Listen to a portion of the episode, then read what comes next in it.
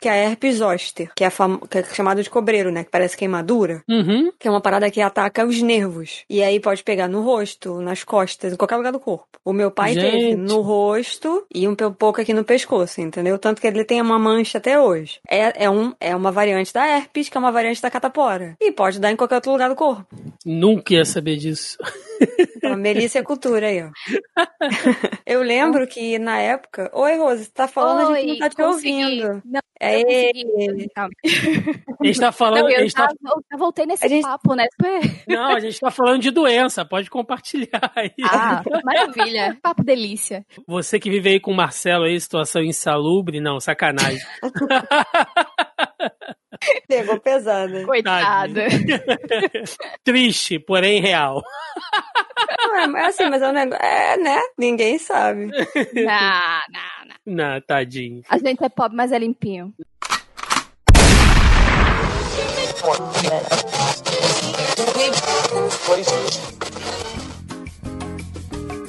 Você está ouvindo Zoneando, seu podcast de cultura pop, nerd e afins.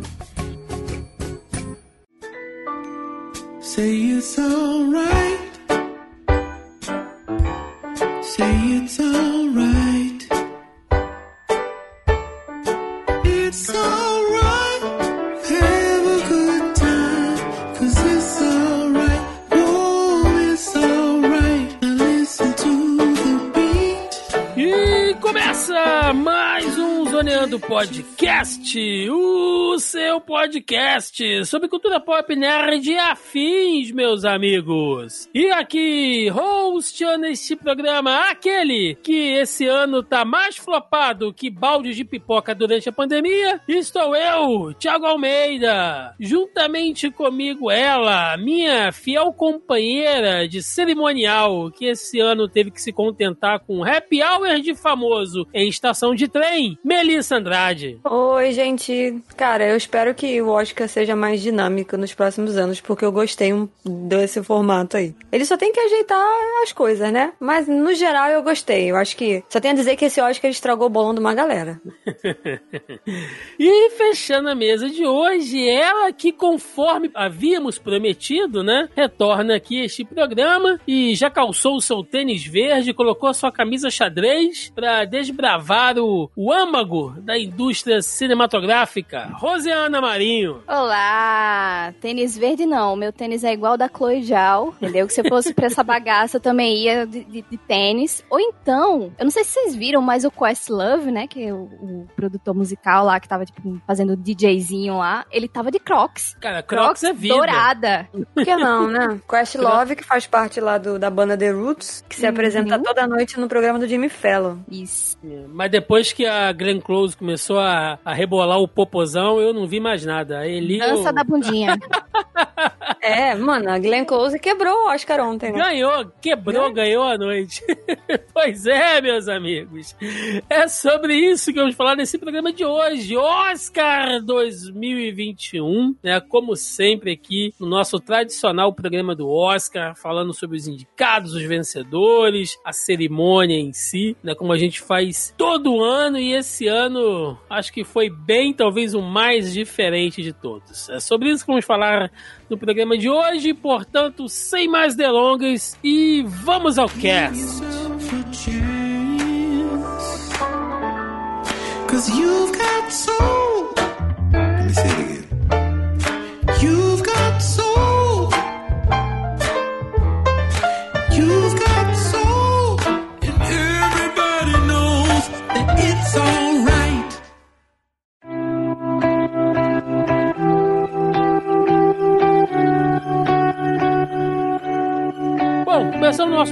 Oscar, né? Todo ano, geralmente, estamos eu e Mel aqui. Sempre acontece alguma coisa. Ficamos eu e Mel a falar do Oscar. Mas esse ano temos Rosiane Marinho. que foi quebrada. Tipo Sim, Oscar esse ano, né? sim. Aí. Olha Então, só. É, mas esse ano foi tudo de diferente, né? Aliás, estamos passando por tempos diferentes. Então, nada mais justo do que alterar aí. E como a gente sempre faz, né? Todo ano a gente fala sobre a cerimônia, algumas inovações, né? Algumas diferenças, algumas tendências. E, logicamente, a gente fala aqui de todas as categorias, né? A gente vai passando um pouco mais rapidamente, assim, por aquelas categorias não tão populares, né? E a gente acaba nos demorando um pouquinho mais nas categorias principais. Mas antes de começar, é, é justo falar então sobre as diferenças, né? O que aconteceu, o que foi o Oscar 2021. Melissa Andrade, o que, que teve de diferente nesse Oscar, né? Quase tudo, basicamente. Era isso que eu ia falar, né? Você quer que eu comece por onde, exatamente? Cara, começa pelo local, né? Que a gente sempre teve o Oscar, não sempre, né? Mas boa parte da, da cerimônia. Ela acontece no Dolby Theater, que ainda estava lá, mas num outro pedaço, né? Galera do Rio é como se fosse no Rio Centro, tava num pavilhão diferente do que no outro pavilhão, vamos botar assim. Então eles dividiram a galera. Tinha uma galera no teatro normal, que tem onde tem aquelas cadeiras, né, com veludo vermelho, que é onde acontece geralmente o Oscar. Só que aí eles colocaram num outro lugar e fizeram como se fosse mesas é, de jantar, né? E a galera tinha comida, que também é uma coisa diferente, porque a gente sabe que boa da parte das piadas do Oscar relacionada, são relacionadas ao fato que a galera passa fome, né? Fica com fome durante as três horas da cerimônia, que você não pode levantar a bunda e não tem nada pra você comer. Então eles resolveram postar numa, nessa coisa do diferente. Tinha jantar, tinha uns petiscos ali pra galera. E o DJ tava ali no meio, a gente não tinha orquestra, por exemplo, a gente tinha o Questlove, como a Rose bem apontou aí no início, que ele tava ali fazendo, botando as músicas e tal. É, não tinha um apresentador fixo, tinha vários apresentadores. A Regina King foi a, a, que, a mestre de cerimônias, né, que abriu ali. Então, assim, teve várias pequenas mudanças, assim. E como a gente ainda está no meio de uma pandemia, eles montaram é, várias mini cerimônias em outros lugares ao redor do globo, aonde estavam é, indicados que não poderiam comparecer à cerimônia presencial, né? No caso, lá em Los Angeles. Então a gente tinha em Londres, a gente tinha na Suécia, a gente tinha em, na Coreia do Sul, né? Onde o. Como é que é o nome dele? O diretor de Parasita. Bong Joon-ho. Estava... Isso, obrigada. Onde, onde ele estava, né? Que ele anunciou um dos prêmios. Então, assim, foi. Eu, eu diria que essa edição do Oscar foi bem globalizada, assim, porque tava em vários pontos do mapa ao redor do mundo. Rosane, você acha que essas mudanças, né, até para a gente ter passado por um ano assim, onde o cinema, né, do 2020 foi um ano talvez um dos mais atípicos para a indústria como um todo, né, é, e a cerimônia ser uma coisa diferente, não ter mais aquela coisa daquele glamour, né, que é assim, não que não tenha tido glamour, mas aquela coisa já bem clássica dessas cerimônias. Você acha que deu uma diminuída no hype? Hype, porque eu vi pouca gente assim. Assim, tô falando da minha bolha, tá? É minha impressão mesmo. Você acha que a turma não animou muito? Eu não vi muita gente falando, tipo, ah, esse ano vou ver o Oscar, tô torcendo pra Fulano e tal. É muito canal que nos anos anteriores eu já via o pessoal fazendo aquele, aquele esquenta, né? O esquenta do Oscar e tal. Uhum. Esse ano tudo fraco, tudo morto. É, então, o hype eu não sei. Agora a audiência realmente caiu bastante. Eles tiveram bastante problema com isso. Hoje saíram os números. Eu não me lembro exatamente quanto foi agora. Eu recebi uma reportagenzinha, mas foi uma queda, assim, homendo, né? De, de pandemia, isolamento, abre, fecha. Glamour Uhum. ainda teve, né? Só que num outro nível. Eu achei a, cerim- a cerimônia até mais humana. A que É porque assim, eu não cheguei a ver o início. Então eu não sei se eles anunciaram quais foram os protocolos e o que, que eles fizeram, entendeu? Não sei de se repente, rolou o pessoal tudo testado, né? ali. É, É. então, eles estavam todos testados e tal, não sei o que. A Regina King, ela falou no início que estamos, estavam seguindo os mesmos protocolos que permitiram que eles voltassem a trabalhar. É, mas, quando eles estão no set de filmagem, eles não ficam também o tempo todo sem máscara, né? Eles ficam sem máscara, a galera que tá ali na frente da câmera, na hora Não, é, mas que os a câmera está rolando. cameras e a outra galera tava de máscara que eu vi. É, Você sabe mas- quem é, quem é que faltou? Faltou chamar o Tom Cruise, que ele ia dar um esporro nessa galera. Ah, Porra, Ele ia chegar botando os dois pés na Total. porta e falar, que porra é essa? pra quem tá boiando, digita aí no Google aí, é, Tom Cruise briga com a equipe. por causa do Covid. Vocês vão ver um áudio maravilhoso. Só pra dar uma reforçada nessa informação que a Rose passou pra gente, eu tô com o link aqui do Poder 360, que diz que a cerimônia do Oscar em 2021 teve a pior audiência da história. Foram cerca de 9,85 milhões de pessoas assistindo, uma queda de 58% se comparada à cerimônia de 2020, que já havia tido uma queda de 20% em relação a de 2019. Então, assim, Pois foi é. uma queda acumulada. foi né? grande. Foi, é, pois é. Bom, vamos lá então, gente. Vamos falar aqui das categorias, né? Eu vou puxando aqui cada uma delas, falo os indicados, né? Cito o vencedor e aí vocês rapidamente dão o parecer de vocês. Começando aqui por melhor design de produção, tivemos os indicados Meu Pai, A Voz Suprema do Blues, Mank, Relatos do Mundo e Tenet. E ganhou aí Mank lá do da Netflix, né? É um, é um dos filmes aí que é, a gente ainda não chegou a falar sobre isso, mas diversos filmes de plataformas de streaming concorreram esse ano e Mank foi um deles. O que, que vocês acharam? Assim, eu não vou falar que eu tô com rage de Mank igual a Rose, mas eu queria que. É porque o pai, o meu pai, né? Gente, eu de- detestei esse título, mas tudo bem, não deixasse pra lá. O, o filme com Anthony Hopkins, eu queria que estivesse concorrendo, mas acho que não entrou. É, eu entendo porque que Mank ganhou, né? É realmente, né, design de produção, aquela coisa da ambientação, cenário e tal. Mas eu fiquei meio assim, eu preferia que outro tivesse ganho no lugar, entendeu? Mas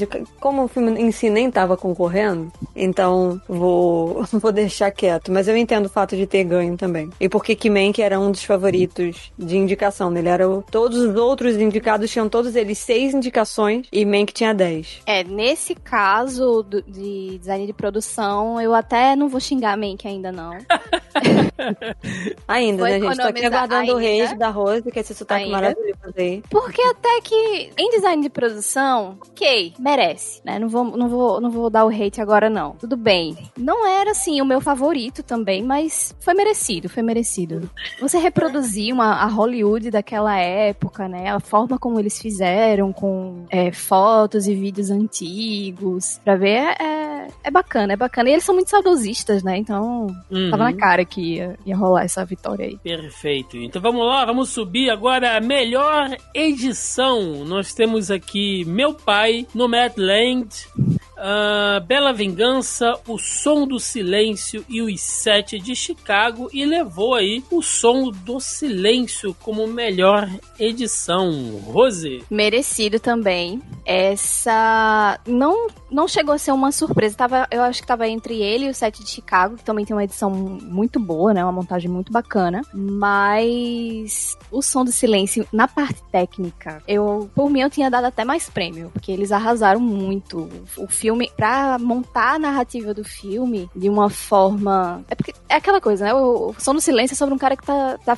é, ficando surdo, né? Que ficou surdo. Então, eles tiveram que trabalhar muito bem a montagem pra você entrar na pele do personagem também. Então, eu gostei dessa vitória aí. Mel? Eu também gostei muito, é, porque assim, a edição, no caso desse filme, né, do, do Som do Silêncio, ela é um grande fator pra gente conseguir entender a progressão do personagem com lutando, né, porque na verdade ele tá lutando ali com a, a, a recém-descoberta surdez, né, a deficiência ali. Uhum. E, e isso é muito legal. E e esse filme é muito bom. Tipo, eu já sabia que o filme seria bom, mas eu não sabia que ele seria tão bom assim. E a gente vai falar de uma outra categoria que ganha também, que é que chega a ser um tanto irônico, mas que faz todo sentido, que é de melhor som, né? E num filme que fala sobre a deficiência auditiva, que fala sobre a surdez, como que o som é tão importante, né? E isso tem a ver também com a edição, que é essa categoria que a gente tá falando agora, né? A edição, os cortes, a maneira que a, a história é conduzida, a maneira que ela é montada, que ela é contada pra gente, ela faz toda a diferença, né? E nossa, e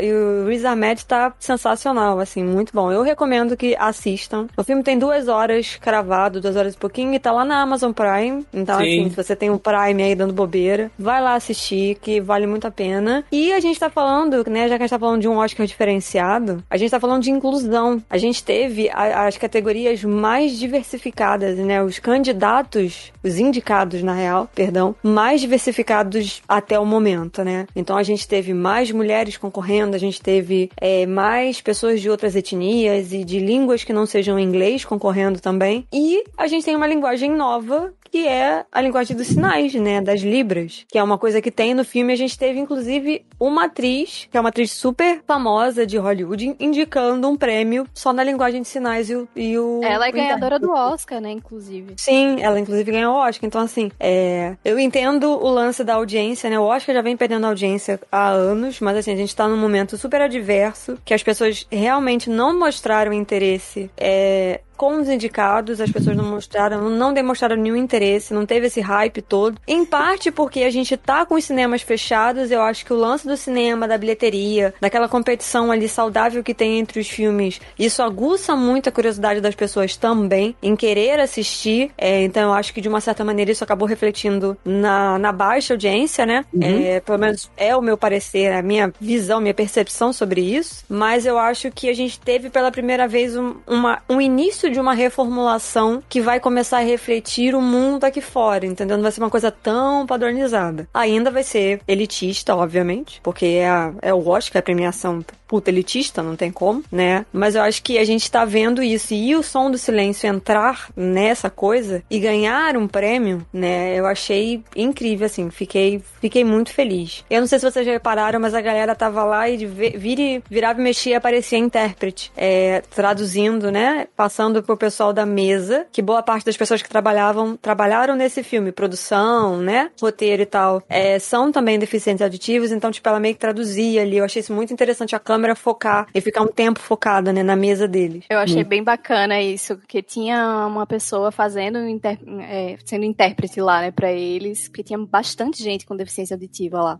Não Sim. só do, do Som do Silêncio, mas tem um outro filme também, um curta, né, o Feeling Through, que também tem um, um deficiente auditivo no, no elenco. E aí eu até vi, olha só o carinha, o carinha lá do Feeling Through, que no, no, no filme ele faz um cego surdo. Oh, Jesus. Mas ele, na verdade, pelo que eu entendi ali, ele não é cego, mas ele é surdo. E aí tava uma, uma intérpretezinha de. Não é Libras, né? Eu acho que é, Libras é língua, linguagem brasileira de sinais. Eu não sei. Bom, mas linguagem de sinais americana e in- inglesa. Li- o Libras do, do tio Sam, né? Isso. É, a gente é o Libras barra S. Exatamente. Então vamos lá, seguindo aqui, melhor fotografia, tivemos Judas e o Messias Negro, Mank, Relatos do Mundo, Nomadland e Os Sete de Chicago, e levou Mank, e assim, geralmente, né, quem leva ali o melhor design de produção, geralmente é um prêmio casado também com melhor fotografia, né, quem ganhava o antigo direção de arte, né, geralmente também ganhava ali o melhor fotografia, então não teve uma grande surpresa aqui, né. É, são prêmios casados, né? Uhum. Então, assim, é, eu entendo eles serem separados, mas acho que se eles fossem juntos também e dar logo três estatuetas pra uma galera, quatro estatuetas, eu acho que eles economizariam tempo ali, entendeu? Mas não teve, né, fotografia, a gente viu preto e branco. Sim. Parece. A, a, a, a galera acha que é só você tirar a cor do filme, entendeu? Gente, não é assim que funciona, não. Hoje em dia, é muito mais difícil você fazer um filme inteiramente em preto e branco do que colorido. Então tem um nível de dificuldade elevado aí nesse caso, entendeu? Tá, agora o hate vem. Fica à vontade. É, eu achei um absurdo Nomadland perder pra Mank. Cara, ok, fotografia preto e branco, tem esse nível mais elevado de dificuldade pra fazer, beleza. Mas aquele preto e branco com aquele tratamentozinho pra parecer coisa antiga, parecia um filtro de Instagram. Que ficava mais granulado, né? É, me deu muita raiva, cara, porque a fotografia de Nomadland é um negócio assim impressionante, lindo, lindo, lindo. Eu acho que é a melhor coisa do filme, inclusive. É cada cada ce- cada cena assim, cada take é um quadro. É absurdamente lindo, poético, maravilhoso. E aí perdeu pra mim. Como assim, gente? Eu, eu já tava pé da vida com o Mank, porque, sinceramente, David Fincher me paga, porque esse não é o David Fincher que eu conheço. Que eu conheço e amo. Por favor, pelo amor de Deus, volte pro seu normal, querido. Porque. Polêmico, polêmico, polêmico. Não dá, não dá. Eu assisti Mank em três atos. Tão É. porre que eu tava achando. E só pra aproveitar o bonde aqui, né, pra não deixar de citar, é, quem ainda não assistiu, assista a versão em preto e branco de Logan. Que filme Hum. maravilhoso. Nossa, cara. É um filme que até se fosse tela preta ia ficar bom, cara. Esse filme é tão bom que até... Tem vários até- filmes Nossa. blockbusters assim bacanas que eles fazem uma versão preto e branco, né? Sim. Bad Max também tem. Mas o Logan, eu vou te dizer que ele ficou até melhor. Mas vamos lá, gente. Aqui, agora, prêmio de efeitos visuais. Tivemos Problemas Monstruosos, O Céu da Meia-Noite, Mulan, O Grande Ivan e Tenet, que ganhou, né? Tenet ganhou e que já era meio que esperado, né? O Nolan, que adora botar aquelas viagens ali, aquelas câmeras é, rotativas, né? Que faz até a galera vomitar. É, um filme Ali. megalomaníaco, né? Só tem a megalomania, né? Não tem conteúdo quase nenhum filme. É uma premissa super simples, que ele dá uma volta, assim, de 360 pra chegar em algum lugar que não era muito longe de onde ele partiu. Mas tudo bem. Eu mas, fiquei, é assim, justamente isso, Rose, se definiu muito bem. E a minha birra com Tenet é justamente isso. Mas assim, é, em questão de efeitos visuais, ok, merecido. Até porque o Nolan gosta muito de usar efeito prático, né? E a academia adora essas coisas. Então, era bem esperado mesmo. Bacana. Seguindo agora aqui para maquiagem e cabelo, tivemos Emma. Era uma vez um sonho, a voz suprema do blues, Mank e Pinóquio. E levou a voz suprema do blues, que realmente, né, cara, não tem como ali emular aqueles penteados, aquelas ah, maquiagens, enfim, do, do- do- daquele período, né? Nossa, é sensacional. Viola Davis ficou sensacional ali. Eu acho que ganhou só por conta da maquiagem da Viola Davis mesmo. Porque se fosse pra fazer um comparativo de trabalho, cara, a Emma não é- tem uma galera. Então, assim, são vários penteados e várias maquiagens. E é um elenco super extenso, entendeu? Então, eu eu, acho- acho que ganhou mais só pela caracterização da Viola mesmo. Eu acho que Esse- não só da, da Viola, mas é, eu achei que a maquiagem, no caso de A Voz Suprema do Blues, ele faz muito parte da, da história também. Porque, por exemplo, dá pra você ver a, a pele mais brilhosa, né? Pra mostrar o calor do sul-americano é, naquele estúdio fechado. Você sente o abafado do filme através justamente da maquiagem. Não, sim, tem todo um trabalho e tal, mas eu acho que a galera ficou meio surpresa, entendeu? Uhum. Porque eles geralmente. Mas assim, eu, essa categoria é uma categoria que eu tenho birra desde o momento que a academia decidiu premiar Esquadrão Ó. Suicida e não dá pra Star Trek. Sabia! Eu, eu vi essa Entendeu? vindo Ai. longe.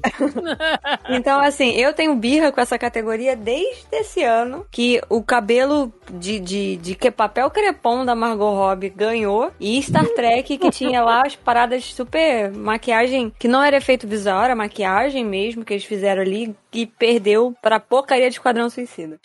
Vale, vale lembrar que a DC tem um Oscar, então, né? Ai, ai. Olha aí. Vamos lá, senão vai dar briga. Seguindo aqui pra canção original, tivemos Judas e o Messias Negro, Os Sete de Chicago, Festival Eurovision da canção, a saga de Sigrid Lars, Rosa e Momo e Uma Noite em Miami e ganhou Judas e o Messias Negro com a canção Fight for You. Que foi a única canção que se apresentou no Oscar, né? Não, eu acho uma que todas, apresentação. acho que todas elas foram apresentadas antes. Pelo- eu só Ah, vi tá. essa, porque pelo menos a Her tava lá. E foi É. a única que eu vi se apresentar assim, porque a gente sempre tem, né? Passou no E- meio, não foi? No intervalo? Foi, foi. Pronto, é- era um flashback aquilo ali, que todos os, os indicados, eles tinham se apresentado antes da premiação. Eita, meu Deus. Tipo durante o tapete vermelho, assim, aí tiveram umas apresentaçõezinhas. Eles têm que acertar um pouco esse formato. A gente sabe que tem as questões de pandemia e tal, mas é, fica sem timing, né? Ainda mais quando você tá falando de canção e, a- e as músicas no Oscar sempre tiveram aquelas apresentações, assim, é, é, cheias de pompa, né? A gente teve no ano passado Lady Gaga e tudo mais, então. Não, é uma parte ó. importante da cerimônia Sim. que foi cortada, entendeu? Porque não tem como levar esse monte de gente, músicos e artistas e tal, e fazer toda uma apresentação, né? Mas eu acho que deu uma prejudicada aí na categoria, né? Porque a gente É. tava assistindo, a gente ficou bem perdido, do tipo, tá, quem? É, o que, que, que tá O que que acontecendo, aconte- né? É, exatamente, tipo, que ok, ganhou, legal, a música é bonita, mas a gente meio que desconhecia quem eram os outros indicados, entendeu? Porque a gente chegou, não chegou a ouvir. Pois É, é. aliás, um adendo a Her, uma das pessoas mais bem vestidas da noite. Tava linda. Ai, o meu vestido favorito era o da Amanda Seyfried. Eu amei aquele vestido vermelho, porque aquilo parecia uma nuvem, eu achei muito legal aquilo. Seguindo aqui, melhor som, tivemos Greyhound na mira do inimigo, Mank, Relatos do Mundo, Soul e o Som do Silêncio que ganhou o melhor som. que já era esperar. Esse aqui tava cantado, né, gente? Exatamente. Gente. a gente até já comentou, né? Que É, Quando você vê, eu não cantado. vou dar spoiler, mas assim, o som, de novo, parece irônico você falar de som em um filme que fala sobre deficiência auditiva, mas é justamente isso, né? Um filme que fala de surdez. O som faz todo sentido porque ele te coloca na pele do personagem, do protagonista. Então, quando ele começa a ouvir abafado, teve todo um trabalho super meticuloso pra gente começar a ouvir esses sons abafados também, né? Pra gente começar a entender como é que tava o mundo pra ele a partir dessa nova, dessa experiência, né, que ele tava vivendo. E, e, e é isso que te transporta pro filme. Não só pra ele, mas como pra outros, é, para outros personagens que estão ali também, né, que partilham do mesmo, da mesma situação que ele, né? Não é porque não é um problema, né? É uma situação. Partilham ali da mesma situação que ele. Então tem certos momentos no filme que não tem som, não tem nem música, sabe? Não tem música de fundo, não tem instrumental nem nada. Mas assim, você tem às vezes um vento, uma coisa mais abafada, uma pessoa arrastando uma cadeira. É, tem um lance que eles estão na mesa de jantar, né? E eles só estão conversando por sinais e tal. Tudo que você ouve ali é o tilintar de talheres. São os pratos batendo, é uma louça, é um copo, entendeu? E, e- e risadas. Não tem voz, né? E, nossa, foi muito merecido. Tanto que o mais gostoso dessa, desse, dessa premiação, né? Foi o próprio Riz Ahmed que apresentou e ele nem falou. Quando ele abriu o envelope, ele só ri e ele mostra pra câmera. Uhum. E aí depois ele fala, entendeu? Tipo, ele mostra pra câmera, porque eu acho que ele já sacou, porque vai aparecer no telão, então eles vão ver que eles ganharam. Então, tipo, primeiro ele mostra pra câmera, depois ele fala. Eu achei muito legal, isso eu fiquei muito feliz. Eu gostei bastante também. É um filme que começa super barulhento, né? Com o show ali de- da dupla de rock, bateria, guitarra lá em cima. E ao longo do filme você vai vendo a diferença que vai dando, né? Ao longo do, do- da condição dele, né? é, se desenvolvendo. E até numa mesma cena, você dependendo, o diretor ele te troca de perspectiva de um personagem pro outro, justamente através do som. É muito, muito, muito bom mesmo. Vamos lá para melhor documentário de curta-metragem. Tivemos Colette, a Concerto is a Conversation, Do Not Split, Hunger Ward e A Love Song for Natasha. E ganhou o Colette, eu não vi, não faço a mínima ideia do que, que se trata. o melhor documentário de curta-metragem. Eu não vi o Colette, eu não vi o vencedor. Eu só vi dois desses cinco. É o A Concerto is a Conversation, que é muito legal. E vi o A Love Song for Latasha, que era a minha aposta que poderia ganhar. Porque ele fala de um assunto muito forte e muito em voga atualmente, muito discutido atualmente nos Estados Unidos, que foi justamente uma menina é, negra, né, que foi morta é, injustamente numa loja de, de conveniência. E o formato dele é bem diferente, parece meio experimental, assim. Uhum. O que me disseram, o pessoal lá do Clube da Poltrona, foi que o Colette, inclusive, é o mais fraco dos cinco. Foi realmente uma comoção na hora, a gente tava é, é, conversando no, no WhatsApp e todo mundo, meu Deus, como assim, Colette? Foi, foi uma surpresa geral, ferrou o bolão geral de todo mundo. É, Falei, eu- gente, esse Oscar cagou o bolão numa galera aí. Eu sempre falo isso com a Mel todo ano, que assim, essas categorias que a gente leu agora e a próxima, é, é muito difícil chegar aqui pra gente a tempo de você assistir, entendeu? De vazar um... Assim, chegar pelos modos... É a é, locadora do pirata, né? é, é muito difícil, entendeu? Ah, gente, tem documentário que ganhou em Oscar 2019 que eu não vi até hoje. Que eu queria ver, que foi bem elogiado e eu ainda não consegui achar pra ver. Não... Porque a gente não tem um Bacana. acesso legal a isso, né? Exato. Então é, são duas categorias que é muito difícil. Porque vamos lá, é, a gente falou aqui de melhor documentário de curta-metragem e temos melhor documentário. É, Collective Creep Camp The Mole Agente, My Octopus Teacher e Time. E ganhou o My Octopus Teacher, que eu também realmente não tive contato nenhum. Não sei se vocês assistiram. Tá na Netflix, é. Ah, é? É, Tá professor. Paul. Professor Tá Polvo tá na Netflix. O Creep Camp, que é produzido Também. pelos Obama, também tá na Netflix. O Time tá na Amazon Prime. E o outro do, do O agente, agente- lá, Mole, tá na Globoplay. Então, só pra me contrariar, esse ano todos estiveram aí. Exatamente, porque a gente reclamou e eles ouviram a gente. Tá vendo? Isso É, o mostra. Collective foi o único que não chegou. Isso mostra que a academia ouve este podcast, né? É. Mas e aí, o que vocês acharam? Bacana? Firmou? O Professor Polvo, eu lembro que eu assisti, eu não assisti o, o documentário, mas eu lembro que eu assisti um trecho de- do que eles estavam fazendo pelo Dodo, que eu já falei aqui algumas vezes, né? O Dodo é um buraco sem fim, tá? Que eu passo horas do meu dia ali. Ele tem canal no YouTube, tem no Facebook, tem no Instagram, que é um canal dedicado aos animais, no geral. Aí fala de resgate, fala de um monte de coisa relacionada à vida animal. E tinha essa história do professor Polvo, que era o cara que fez amizade com o povo no fundo do mar. Então, tipo, eu lembro que eu vi, isso era muito fofinho. Que o vídeo é o cara tentando convencer o povo a trocar de casa. Porque ele tava dentro de uma garrafa plástica e o cara tava tentando ganhar a confiança do animal ali selvagem pra dar uma coisa mais sustentável, né? Uma concha, né? Pra ele habitar um negócio melhor do que uma garrafa plástica. E eu acredito que o, a- o documentário é em cima disso, entendeu? Dessa coisa aí, porque eles estavam fazendo um estudo ali no fundo do mar. Eu lembro que eu vi esse trechinho no Dodo. E,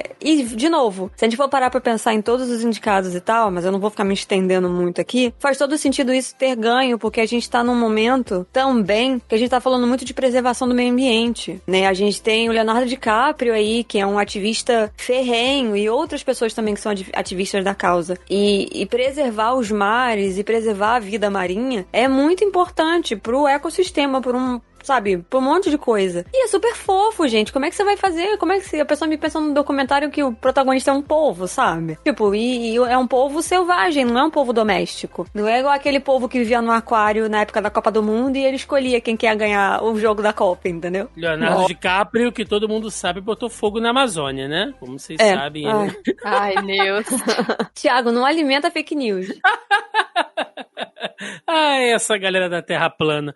Vamos lá, gente. Continuando aqui. Agora, melhor curta-metragem em live action. Tivemos aqui Feeling Stroke, uh, The Leather Room, The Present, Two Distant Strangers e White Eye. Ganhando aqui Two Distant Strangers, que eu também não faço ideia, deixo pra vocês Tá na. Netflix. Tá na Netflix, então. Eu, eu preciso sentar com calma e ver. Você precisa pegar aquela lista que eu mandei pra você, Sim. porque lá eu botei aonde Sim. tá tudo pra você assistir. Eu sei, eu sei. culpa minha esse ano. Esse ano é culpa minha. Mas é compreensível. Eu, eu só vi, eu não cheguei a ver esse, esse curta, mas eu sei que ele tá na Netflix. Mas a premissa é um rapaz negro, né? Que ele acorda, ele vai fazer os corre dele da vida, né? Ele sai de casa e tal. E aí ele tá, tipo, admirando o dia, porque tá um dia super bonito. Aí ele tá olhando pra cima e tá andando. Aí ele esbarra num cara, né? Num homem branco. O cara derruba o café. Eles começam a bater boca ali, né? Meio que discutir e tal. Foi um, foi um acidente, né? Foi um, um acaso ali. Aí vem um policial e o policial joga ele no chão, chama reforço, né? Porque ele é um rapaz negro, aquela coisa toda. Ele é um homem negro, na real. É, e, aí o, curta, tipo, é ele acordando e tentando se livrar daquele, daquela situação, entendeu? E aí ele vai pra delegacia, acontece lá um porém, né? E aí ele acorda de novo pra reviver aquele dia várias e várias vezes e ele não consegue se livrar do policial. Porque qualquer coisa que ele faz, o policial vai sempre atrás dele. né, que um filme com esse tema fosse o vencedor esse ano, né? Eu não- também não cheguei a assistir, eu só vi o Feeling Through e o The Letter Room. O Feeling Through é bem, bem bonito, assim, é um clichêzão e tal, meio piegas, mas me emocionou bastante. Eu vou até assistir esse, já que tá na Netflix, assistir o vencedor. Não faça como eu. Rose, eu fiz um negócio, vou até botar aqui, jogar aqui no chat. Eu fiz uma lista, tem que achar essa bodega agora.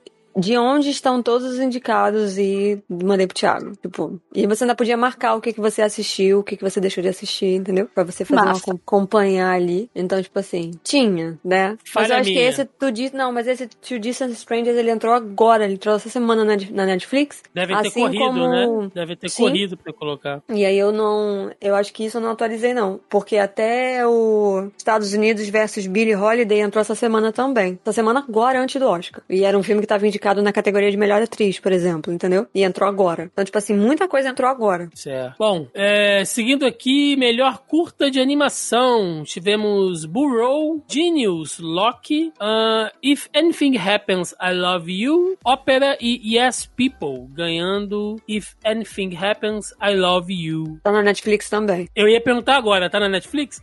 Tá na Netflix. É da Netflix. Esse eu vi. Bonitinho? Merecido? Cara, é, é triste. Muito. É triste pra caralho. Pelo nome, eu imagino. É triste pra caralho. É. É. Como é que eu vou explicar isso? Sem- Não, assim, não tem como dar spoiler, mas é tipo, é uma animação, né? Como diz a categoria. E é um casal que eles estão tentando ali dar segmento à vida, né, deles, a dois, depois que eles perdem a filha, né? É filho ou filha? É uma menina, não é? É uma menina. É uma menina. Depois que eles perdem a Ah, eu menina. sei que animação é essa. É muito triste, cara. eu É. vi É. só um pedacinho e eu falei, mano, não, não, não, Tiago, não não. quero. Não, não quero ver isso. Eu ando num momento muito assim que eu não quero ver isso. A animação tem uns 12 minutos, você assiste os 12 minutos, depois você chora por mais 12. É mais ou Sim. menos isso. Não, é, é- Depois- não, assim, não vou nem falar que é pesado, porque não é pesado, né? Mas é, mas é triste, sabe? É bem triste mesmo. É, bastante. E aquele desenho, né, com cara de desenho mais de criança, assim. Sim, mais ai, não. Nossa, dá um negócio no coração. Não tô, não tô podendo, gente. É, Não tô pra Agora- isso, né? Não. agora sim, melhor animação. Tivemos dois irmãos, uma jornada fantástica. A Caminho da Lua, Shao o Carneiro, o filme A Fazenda Contra-Ataca, Soul e Wolf, Wolf Walkers, ganhando Soul e esse eu vi, hein? Puta animação. Só quero dizer que esse é o 11 filme da Pixar a ganhar o Oscar. Sim. Ei. E olha, eu não vi os outros. Eu vi todos, Mas- menos o, o chão do, do carneiro lá, do Farmageddon, que tá na Ai, Netflix Chão também. Carneiro é, é muito legal o Chão Carneiro. Eu me diverti muito. Gente, Soul é uma animação assim. ah, eu lembro que quando saiu, eu tinha feito até um, um- um roteiro pra fazer um, um vídeo lá no nosso canal. E aí eu vi muitas pessoas meio que comentando, né? Ah, mas Soul não é um filme. Não, não é um desenho pra criança. Primeiro, gente, não é porque é animação que é pra criança, tá? Vocês têm que perder. Isso é um pensamento de, de Tem que parar com 40 essa anos atrás. É, Hum. tem que parar com isso, tá? Então, assim, não é porque é animação que é pra criança. Ponto. E outra coisa, a Pixar sempre fez, sempre fez uma animação que se o adulto vê, ele vai entender uma coisa e se a criança vê, ela também vai entender alguma coisa. Então, tem certas mensagens subliminares ali, algumas coisas mais profundas que só um adulto vai conseguir entender e Soul é nessa linha, fala, sabe, mistura questão ah, espiritual com metafísica. Que puta animação, sabe? Eu confesso que eu esperava mais. Mas não é nem do filme. Tipo, eu fiquei com uma outra expectativa quando eu assisti o trailer. Então eu esperava uma outra coisa. Então, assim, pra mim, dentre os indicados, não era o meu favorito. Porque eu realmente esperava uma outra coisa do filme quando eu assisti. Venderam errado o filme pra você, Melissa. É, é, eu acho que foi, foi exatamente isso. Como, Eu achei o como- filme muito bonito, eu adoro jazz. Eu ouço jazz no meu dia a dia. É uma coisa que de fato eu consumo. Eu vou de pop a Frank Sinatra di- diariamente, então, tipo, eu realmente gosto e tal. Mas eu achei que ficou faltando alguma. Eu achei que ficou faltando alguma coisa ali pra dar um, um tchan a mais. Nem resposta, porque eu vi muita gente falando assim, poxa, mas qual é a resposta? Por que, que é 22? Qual era a resposta dela? É, eu entendi não ter sentido a resposta ali naquele momento, porque vai de cada um. Cada um tem a sua percepção, então, tipo, cada um tem a sua experiência, né? Então, a vivência dela ali foi uma coisa muito particular aquilo. Não teria por que realmente ter uma resposta. Mas eu acho que ficou faltando outros elementos, entendeu? Pra dar uma, uma, um- uma, uma colinha ali melhor em certas coisas do, da animação. Mas eu, eu gostei, só não era o meu favorito. Eu acho que desses todos aí, é, eu realmente não tinha, né, um, um favorito, assim. Mas eu sabia que o Soul ia ganhar. Mas não tinha nenhum que eu falava, nossa, eu preferia esse. Eu vi muita gente torcendo pro Wolf Walkers também. que tá na plataforma da Apple, pra quem quiser. É uma animação, parece feita em. É uma animação muito bonita, porque parece que ela é sketch, né? Ela parece que ela é feita de esboço algumas vezes, ela não tá exatamente é, finalizada, mas isso é a graça do- da animação, Uhum. né? Na, em, em em lances de que, do que os personagens estão correndo, né? Como tem lobos ali, é. Fica só naquele azul e branco, sabe? Igual os desenhistas antigamente faziam 2D. É Sim. muito interessante esse tipo de. A animação em si é muito interessante. A trama é batida, tá? É uma trama que a gente já viu em outras, outras vezes. É. Talvez por isso não tenha ganhado, mas o estilo de animação é muito bonito. Eu recomendo. E tem a, a música, fica na sua cabeça, ad eterno, assim. Se vocês assistirem o trailer, vocês vão ficar uivando em casa, entendeu? Porque a música. que- não, é sério. A música de, de coisa, que é uma música daquela cantora Aurora. É Aurora, se eu não me engano? Acho que é. É. A música é muito bonita. A música é muito, muito, muito bonita. Mas você fica só com o refrão na cabeça. O refrão é um chiclete só. Você vai ficar cantando I wanna be the wolf tonight. I wanna be the wolf. Você fica com isso. Não sai da sua cabeça. Nunca, nunca mais. E toca uma vez no filme. É o suficiente. Tipo, é o é igual a música do Titanic. Tocou uma vez, acabou. Entendeu? Eu... Eu ainda não assisti esse.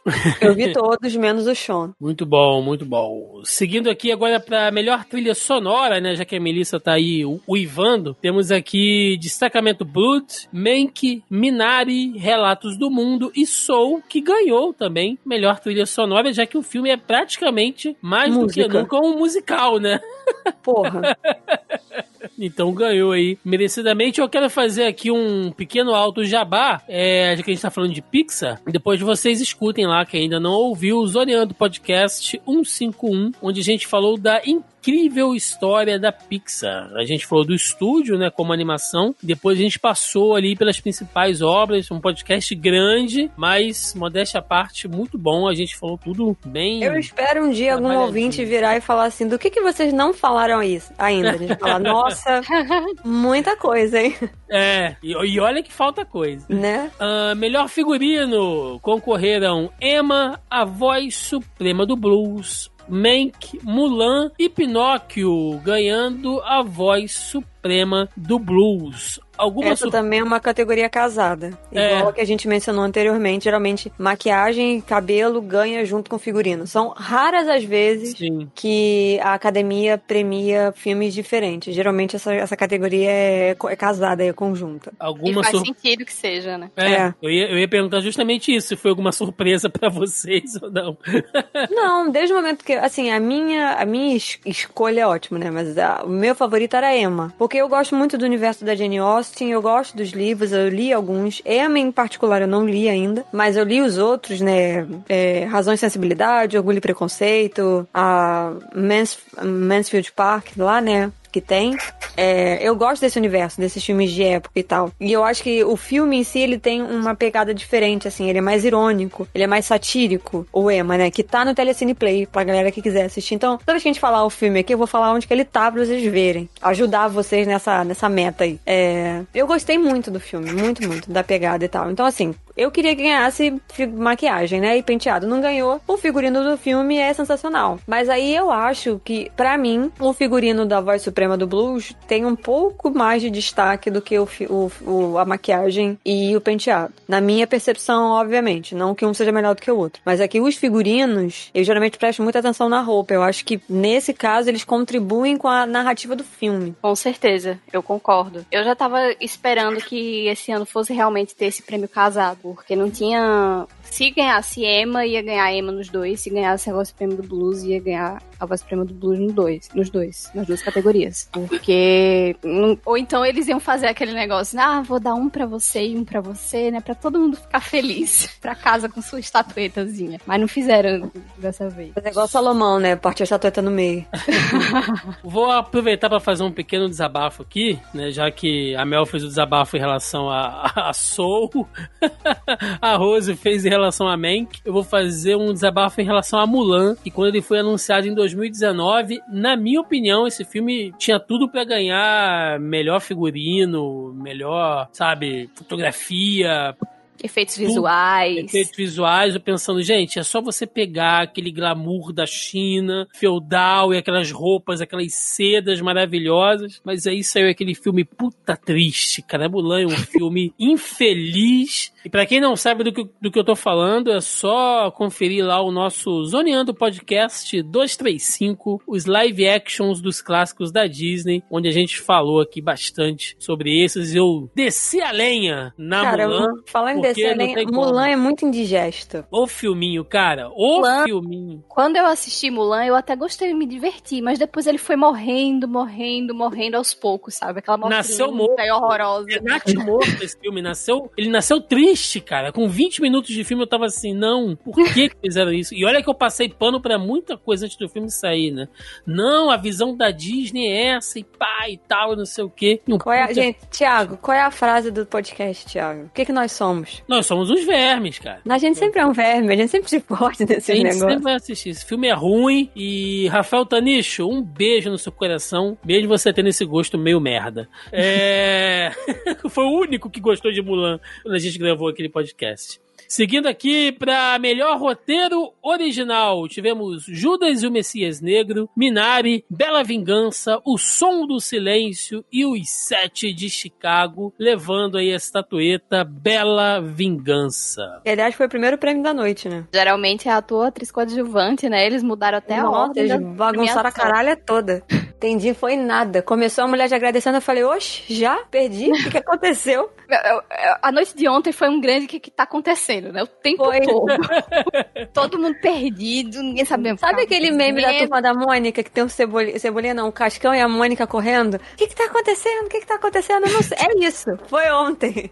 Entendeu? Se fosse puxar um meme, era isso. A gente não entendia porra nenhuma do que tava acontecendo. Eu perdi Engraçado. o início, começou já a, a Emerald lá, né, que é a roteirista agradecendo. Eu falei, caralho, a mulher já ganhou, mas já? Tipo, era isso. E engraçado que geralmente, algumas horas antes, né, sai no Hollywood Reporter ou algum outro site assim, a ordem que vai, vão ser dados os prêmios. Ontem não saiu. Eu tava Foi na doida. da tarde. Foi Gente, na doida. Cadê? Isso que não sai, não, não saiu. Só na hora mesmo, alguns veículos tinham acesso a essa ordem, mas não saiu Você vai geral. ver, nem eles sabiam qual que era. Não, ninguém sabia. Pegou na doida, mete a mão aí. Era tipo pega. assim, quem que foi chegando? Brad Pitt vai estar aqui, Brad Pitt, vem cá, vem apresentar tal coisa aqui rapidinho. Esse isso. ano, esse ano foi na doida. Mas e aí, gente? Bela Vingança, mereceu ou não mereceu? Não, Mereceu mereceu. muito. Mereceu muito. Mereceu É muito. sensacional. Bela Vingança é um tipo de filme que não dá pra você explicar. É, eu comentei aqui, eu comentei sobre esse filme no podcast. Não tô ficando doida. Ou eu falei sobre ele em algum lugar que tá vindo na minha mente aqui. É, mas é complicado você falar da Be- de Bela Vingança. Eu- primeiro, eu odiei esse título. Vou logo Uhum. deixando claro. Sim. Tá? Como sempre, a Melissa em todos os podcasts. Quantos podcasts já tem, Thiago? 300? Já temos, já vamos chegar ao 250. Então, estamos chegando a 250 podcasts e eu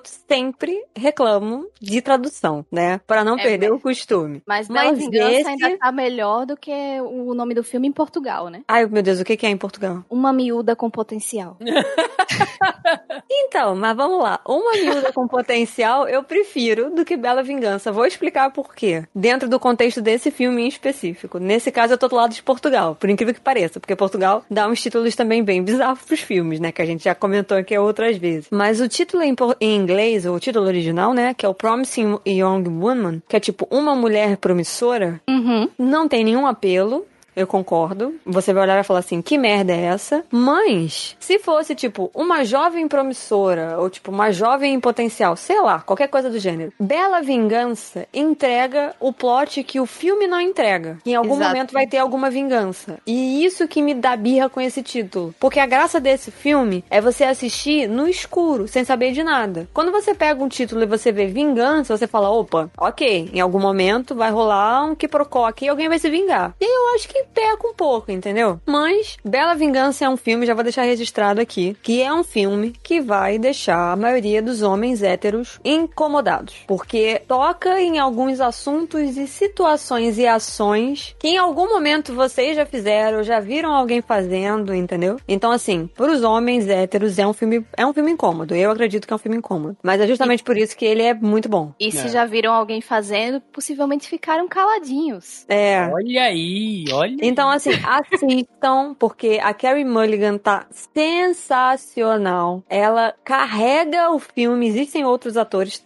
Atuando com ela ali, obviamente. Mas ela carrega o filme. Ela tá assim, ela tá ácida, né? Tá muito Sim. bom. Eu recomendo que vocês assistam. Esse não existe em lugar nenhum ainda. É, a não ser na locadora do Pirata, ele não tem em nenhum. Talvez vocês consigam alugar no Google Play. Não tenho certeza. Mas é porque boa parte dos filmes que não estavam em streaming estava sendo possível alugar pelo Google Play. Se vocês tiverem interesse, dá uma pesquisada, senão, infelizmente, só na locadora do Pirata. Que é um absurdo, né? Porque é um dos indicados a melhor filme, indicado em várias categorias e não chegou a tempo aqui. É porque é da Universal.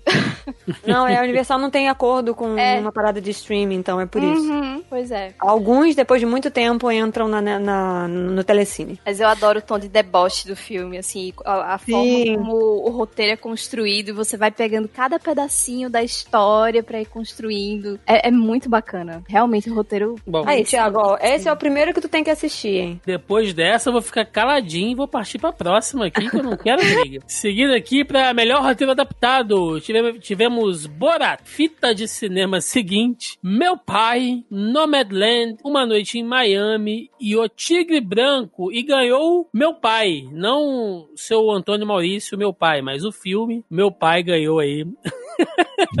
Melhor roteiro adaptado. Olha, e eu vi gente reclamando que Borat merecia e seria uma, um tapa na, na, na, na sociedade norte-americana, né? Por tudo que é, o filme fez e ele criticou, e naquele momento maluco do governo Trump ali. Eu não sei, cara, realmente Mas era difícil, né? dif- é difícil. E eu Tipo imagino assim- que esteja bem difícil fazer um roteiro como o de Borá, que muita coisa é no Que parece que né? não tem roteiro. Parece que não tem roteiro, exatamente. Eles têm que, ao mesmo tempo, deixar as coisas fluírem, mas amarrar de uma forma que o negócio não, né, não vá a moda caralho ali.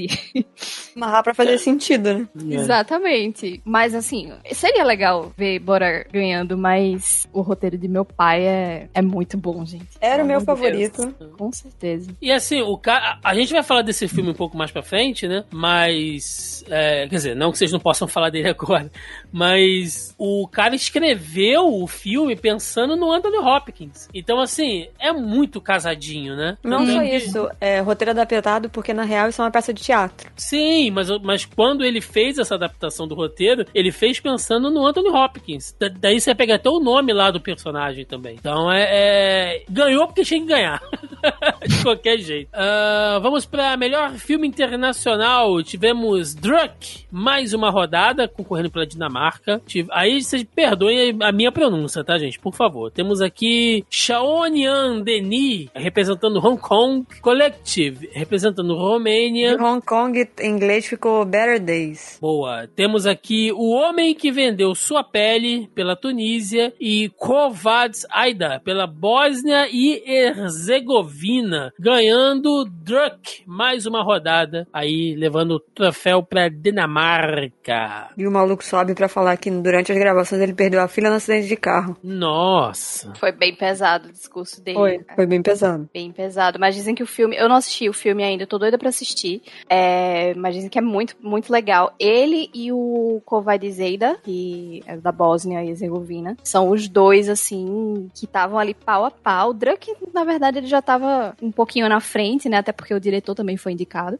Mas. E o lobby dele tava maior do que os outros Sim, também. exatamente. Mas dizem que o Kovac Zeida também é muito bom. Eu vou até procurar depois. É, são os dois que eu tô interessada, assim, tipo, se fosse fazer uma lista, né, tipo, eu quero ver o Druk, o Kovac Zeida e o, que, o Homem que Vendeu Sua Pele, porque eu gostei do título do filme. Aí Então já bate curiosidade, né? Exatamente. Eu sou uma pessoa extremamente curiosa. É, então, quando eu falei, o homem que. Eu falei, que caralhos é isso? O homem que vendeu sua pele. E aí eu fiquei inter... mais, bem interessada, entendeu? De. Aí quando você vê Bela Vingança, lascou, né? Pô, Caga no pau, mano.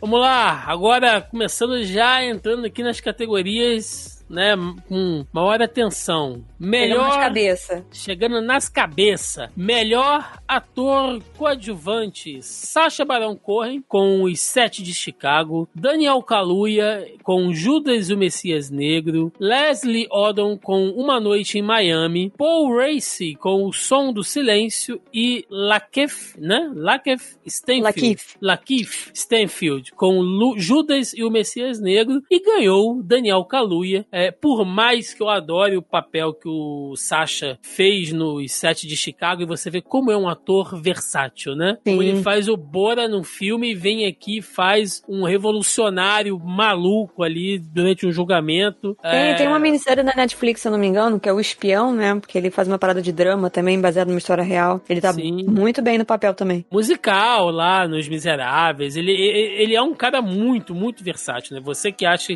que ele ah, é só o cara engraçado lá do Bora, é, corre atrás de outros trabalhos aí com ele que você vai se surpreender. Mas, cara, Daniel Kaluuya, como eu gosto desse garoto, cara. Ele é. Ele e assim, e o mais brilha, engraçado nessa ele história. brilha. Em tudo que ele faz, ele brilha. Sim, é, o mais engraçado nisso é que a história, né, o- na verdade o período histórico de Judas e Messias Negro e o Sete de Chicago, eles se, eles se conectam Sim, sim. no período de história americano, né, ali final Os do... Do... Negras e tudo mais. Sim, final ali da início da, da, da década de 70, né? Final ali de 60, início da década de 70. É, inclusive, o personagem do Kaluuya aparece no set de Chicago. O mesmo, a pessoa da vida real, né? Só que Uhum. aí no set de Chicago ele é interpretado por um outro ator. Mas é a mesma coisa. É, deu um burburinho essa categoria na época, quando saiu os indicados, né? Porque o Lakeith e o Daniel, eles estavam concorrendo na mesma categoria, sendo que o, a, a distribuidora, né, mandou o nome do Lakeith pra categoria principal, pra ator e não pra coadjuvante. Mas quando eles receberam isso, a academia entendeu e eu consigo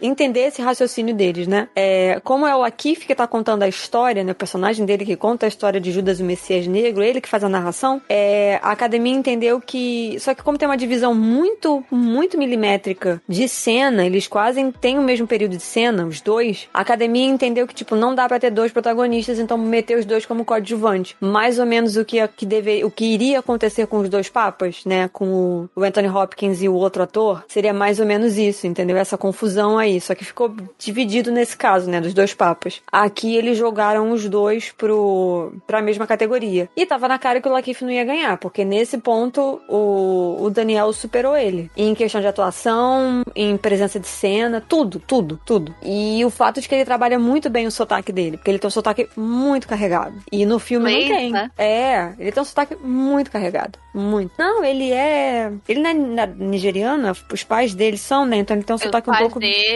e ele, ele nasceu, acho que na Inglaterra já. É, mas eles. Mas fica, né? O John Boyega Uhum. também, né? Que os pais também são nigerianos, então ele tem um pouco. Eles são. Tem aquele sotaque londrino, mas eles têm um pouco. é, como é que eu vou falar? Da fonética, né? Da forma como os pais falam. Então, assim, mistura o sotaque deles com a entonação e a maneira como os pais falam, né? Que é uma coisa mais cantada, né? O. O, o- a fala do, do, do nigeriano é um pouco mais cantada, assim, o dialeto, né? A fonética deles. E, nossa, é sensacional. Ele merecidíssimo, merecidíssimo. Eu não vi Uma Noite em Miami, mas eu gosto muito do Leslie Odom Jr., né? Ele tá em Ele tá Hamilton. sensacional no filme. Mas assim, eu quero. Foi o único que eu não assisti. Eu não vi Borá, porque eu não curto comédia, vocês sabem disso. Mas o, eu gostei muito do Sasha no, no set de Chicago. Eu, aliás, eu gosto dele. Eu não gosto de Borá, mas eu gosto dele. Assim, só Mas- um parêntese, o... a família do Daniel Kaluuya é de Uganda, na verdade. Isso, Aí é perdão, outro gente. saco. É, perdão, É, perdão. é- é carregadinho mesmo. Não, é porque tem aquele essa coisa do inglês que já é- cantado. É, É, o britânico que já, já é carregado, mas, né, essa coisa do imigrante ainda. Então, lascou. Mas ele faz muito papel de americano, né? Em Corra e tudo. A gente sempre viu ele disfarçar bem esse sotaque dele. O único momento que eu acho que ele não teve que disfarçar foi quando ele trabalhou em Pantera Negra. Uhum. É, é, ali ele justamente teve que usar, né?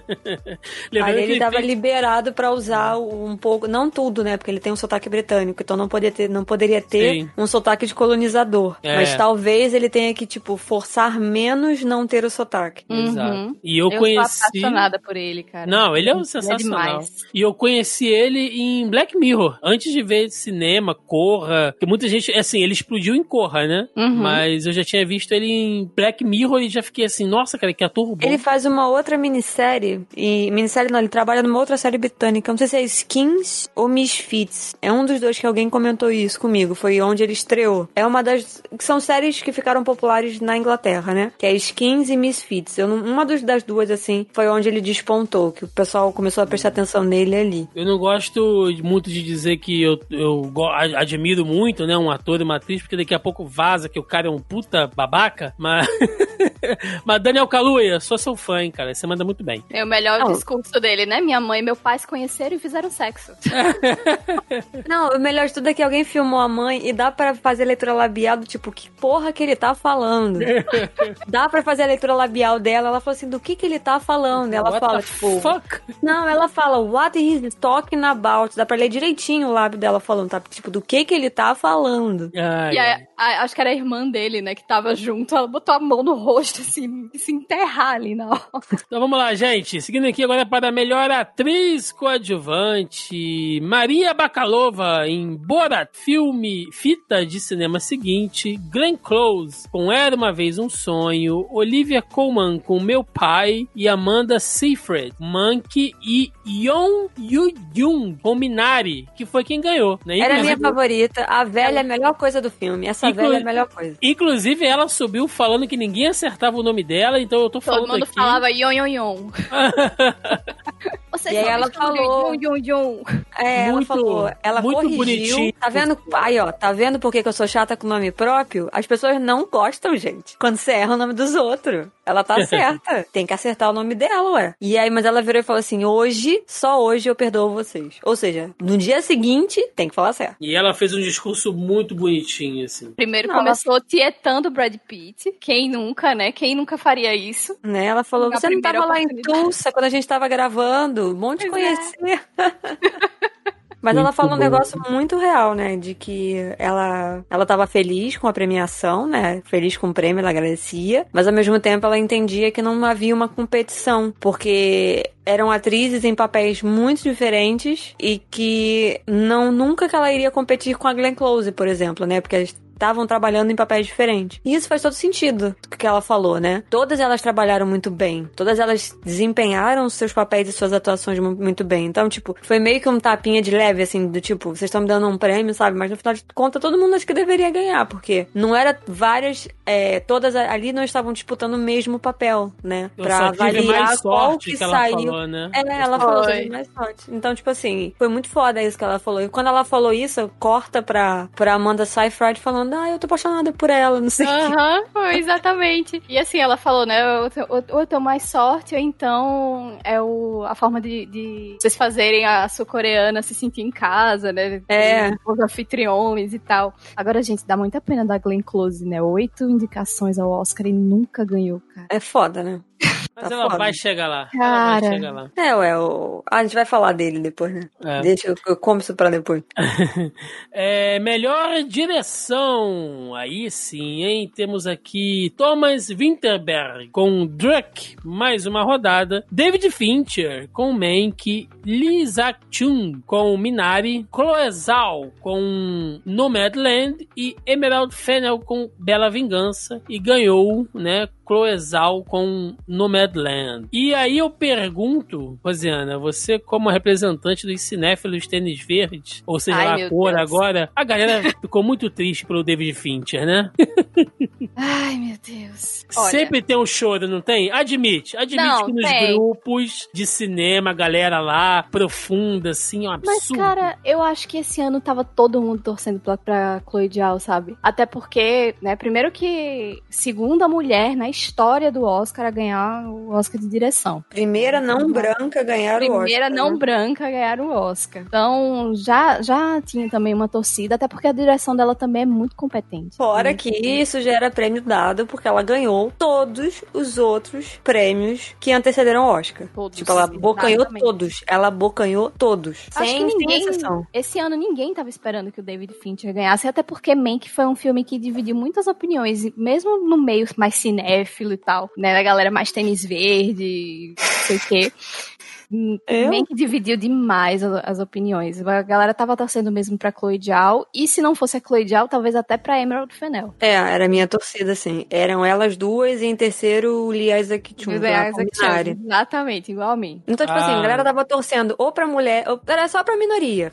Eu, a, a torcida. Essa é sacanagem. A torcida era pras minorias. Tem mulher? Ganha. Asiático? Leva. Homem branco? Não. Era basicamente isso, entendeu? Quando possível, era basicamente isso. Sendo bem sincera, assim. Mas agora Agora, em termos de direção, ela faz um trabalho incrível. Quem não viu Nomadland, eu aconselho. É, eu acho que não é um filme pra todo mundo, realmente. Quando eu falo que não é um filme pra todo mundo, é porque ele tem uma narrativa mais lenta, é mais vagaroso, não é muita coisa que acontece. Então você tem que estar disposto a assistir ao filme mesmo, senão você vai achar o filme um saco. Sendo bem sincerona com vocês, como eu sempre sou. É, mas a, a Rose falou um negócio certo, entendeu? É, a direção dela é um negócio assim absurdo, porque é quase como se fosse um documentário, né? A gente tem poucos atores, as outras pessoas que trabalham no filme são pessoas de verdade, contando São da nômades, história. inclusive. São nômades de verdade, entendeu? Reais, contando a história dele. Mas ela consegue inserir e colocar isso como se fossem atores.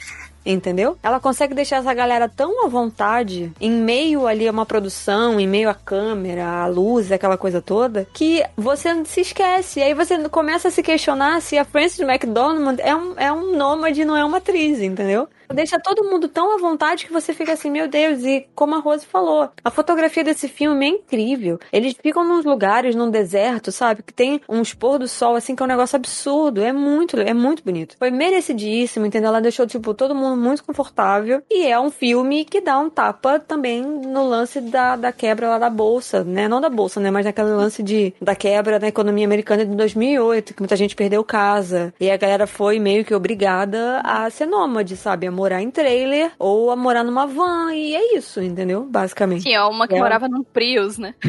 Sim. É. Então, assim, nem todo mundo. Tinha gente que morava. A personagem da, da Frances, ela morava numa van que ela adaptou. E aí ela tava tanto tempo ali que ela não conseguia dormir numa cama. Que toda vez que ela tava na cama, ela não conseguia. Ela tinha que dormir no lugar apertado da van, porque ela já se acostumava com aquilo. E o filme dá outras lições, né? Foi merecidíssimo, né? É um e filme que fala muito de solidão também, né? Que eu acho que vem muito. tá- É um assunto que tá muito falado agora durante a pandemia. Sim, e aprender a conviver com você mesmo, né? Eu acho que isso, Isso. também, além da solidão, ele tenta te mostrar do tipo que é possível você se conviver só, você passar muito tempo só e, e ter momentos que você tá ok em, em estar com outras pessoas, mas não ficar nessa dependência de que eu preciso de outras pessoas pra ser feliz. O filme tem essa pegada meio subjetiva, assim, também, né? E a Chloe Zhao é a diretora de Eternals, né? Que vai estrear aí final do ano. Ou seja, uma coisa completamente diferente, né? Tá, Já uma podemos. É, agora eu tô curiosa É. pra saber exatamente o que foi que ela fez. Bom, a única coisa que eu posso dizer é que a Melissa fica pegando no pé dos fãs de Tarantino. Meu amigo, senta pra tomar uma cerveja com um fã de David Fincher. Você não aguenta ficar meia hora ali, porque a galera. Não que não seja bom o David Fincher, mas a galera. fã Gente, do David Fincher. O problema muito não é o chata. diretor, o problema é o fandom, entendeu? O- Nossa, mas o fandom do David Fincher. ah, Pô, que ele é super visionário e tal. Não, cara, o filme é bom. Não, mas você não entendeu. Você Ah, não, não, entendeu. Ele eu é não pego a minha birra com o Tarantino é com o Tarantino. Ai, ai. Ó, vamos lá, vamos seguir aqui. Melhor ator. Olha aí. Tivemos aqui Riz Ahmed com O Som do Silêncio. Chadwick Boseman, nosso saudoso Pantera Negra, com a voz suprema do blues. Anthony Hopkins com O Meu Pai. Gary Oldman em Mank. E Steve Yeun com Minari. E levou Anthony, Ham- Anthony Hopkins com O Meu Pai. E que atuação, cara. Nossa, é... Mais uma categoria que furou o bolão da galera aí. Mas, O gente, meu não, eu acertei, hein? não, não tem como, cara. Ele Eu tava. acertei. Não, Thiago, a galera em peso estava achando que o, que o Chadwick levaria. Tava todo mundo achando que ele ia Mas levar. aí- Inclusive os produtores do, do- da cerimônia, né? Que deixaram o prêmio por último e Olha- ficou aquele negócio super anticlimático. Eu, eu, eu entendo todo o apelo emocional. Não que o Chadwick também não tenha feito um ótimo papel, né? Na voz suprema do blues, ele mandou bem e tal. Foi o último papel dele, né? O último filme que vai chegar. Ele já tava muito doente. E, enfim, né? Tudo que o ator foi, representou. Eu entendo, eu entendo esse apelo. Mas é, no trabalho, pelo mérito, cara, Anthony Hopkins, impecável. Eu sou muito suspeito a falar porque eu até citei Logan aqui hoje, né? Já. E como eu convivi muito tempo com uma pessoa que sofria de Alzheimer e tal, pra mim é um tema que é muito sensível. Então, sempre que eu assisto alguma obra, algum filme, nesse sentido, me, me pega muito, entendeu? E aí eu te corto que não é Alzheimer. É, demência. Ele tem né? demência. Demência, sim, pois é. Mas os comportamentos são bem semelhantes. Sim, a coisa, são. a coisa do, do esquecimento, a coisa de você É, não é. recordar, não reconhecer a pessoa. Então, Mas tem a, um- a diferença maior, assim, que eu vejo, é que o Alzheimer, ele é uma coisa. Ele geralmente tem uma progressão mais rápida do que a demência, né? E uh, o pouco que eu pesquisei, assim, eu obviamente posso estar falando uma merda muito grande. Eu espero que não, mas se for alguém, por favor, me corrija aí. É, e a demência, você tem alguns lapsos de lucidez. Que aí, e, e eles duram mais, costumam durar mais do que no caso os lapsos do Alzheimer. O Alzheimer é muito mais rápido, né? A pessoa fica lúcida, mas é muito rápido, ela já volta para aquele estado de confusão de novo. A demência não. E e você meio que regride no Alzheimer. A demência é um negócio que você regride, mas você vai e volta, né? É complicado. A pessoa vai e volta naquele estado. E ela volta, mas ela não volta pro tempo atual. Ela volta pra um outro momento da lembrança, né? E o que às vezes Alzheimer tá embaralhado também. é, o Alzheimer não. O Alzheimer, às vezes, quando você. Quando a pessoa chega a- naquele estágio, ela edição? não consegue voltar, ela fica. É. É, mas eu, pelo que eu sei, assim, é, o meu avô, ele tinha, ele faleceu ano passado, ele tinha, a gente muito tempo pensou que era uma demên- demência senil, e minha mãe conversando com o geriatra, ela disse que hoje em dia já tem protocolos que mesmo é, esses outros tipos de, de demência já são inseridos dentro do contexto de Alzheimer também. Então é um negócio que Hum. ainda está sendo estudado, porque cérebro humano, né, é um negócio que Não, é, não, Ah, eu só falo demência porque o próprio cara, quando ele ganhou o roteiro, ele Aham. mencionou demência. Uhum. E aí eu, eu entendi que, tipo, a gente fez a leitura da parada errada, entendeu? Que na real era demência. Nesse caso em específico do filme, era sim demência e não Alzheimer. Pelo menos na visão do maluco que escreveu o roteiro. E É. o, Anthony Hopkins me destruiu muito, assim, porque lembrava muito o meu avô, assim, as situações, Cara. as confusões. Eu fiquei Não, muito Nossa, destruída com esse nossa, é. Eu, não- eu, eu, eu não gosto nem de ficar falando muito, porque eu realmente me emociono bastante com essa pegada. Mas o que me matou nesse filme, é, e aí nem, nem tanto pela questão do ator, né? Ele fez super merecido, mas a montagem do filme, ela me irrita muito, assim, porque eu entendo que é pra ser uma coisa confusa, eu entendo que é pra mexer, que é pra brincar com o espectador. Pra na- fuder teu psicológico. é, na, na questão de você tentar entender o que tá acontecendo, né? Tipo, não, mas qual a cronologia, né? Isso aconteceu antes, isso aconteceu depois, porque tá te dando o ponto de vista dele, né? Daquela confusão mental dele. Só que quando você bota isso em um filme longo, com uma, com uma narração, sabe, super lenta, gradativa e tal, chega um ponto que você já tá assim, tá, cara, eu já entendi. Eu já entendi que ele tá confuso. Você vai me mostrar isso de novo? Tipo, puta, de novo,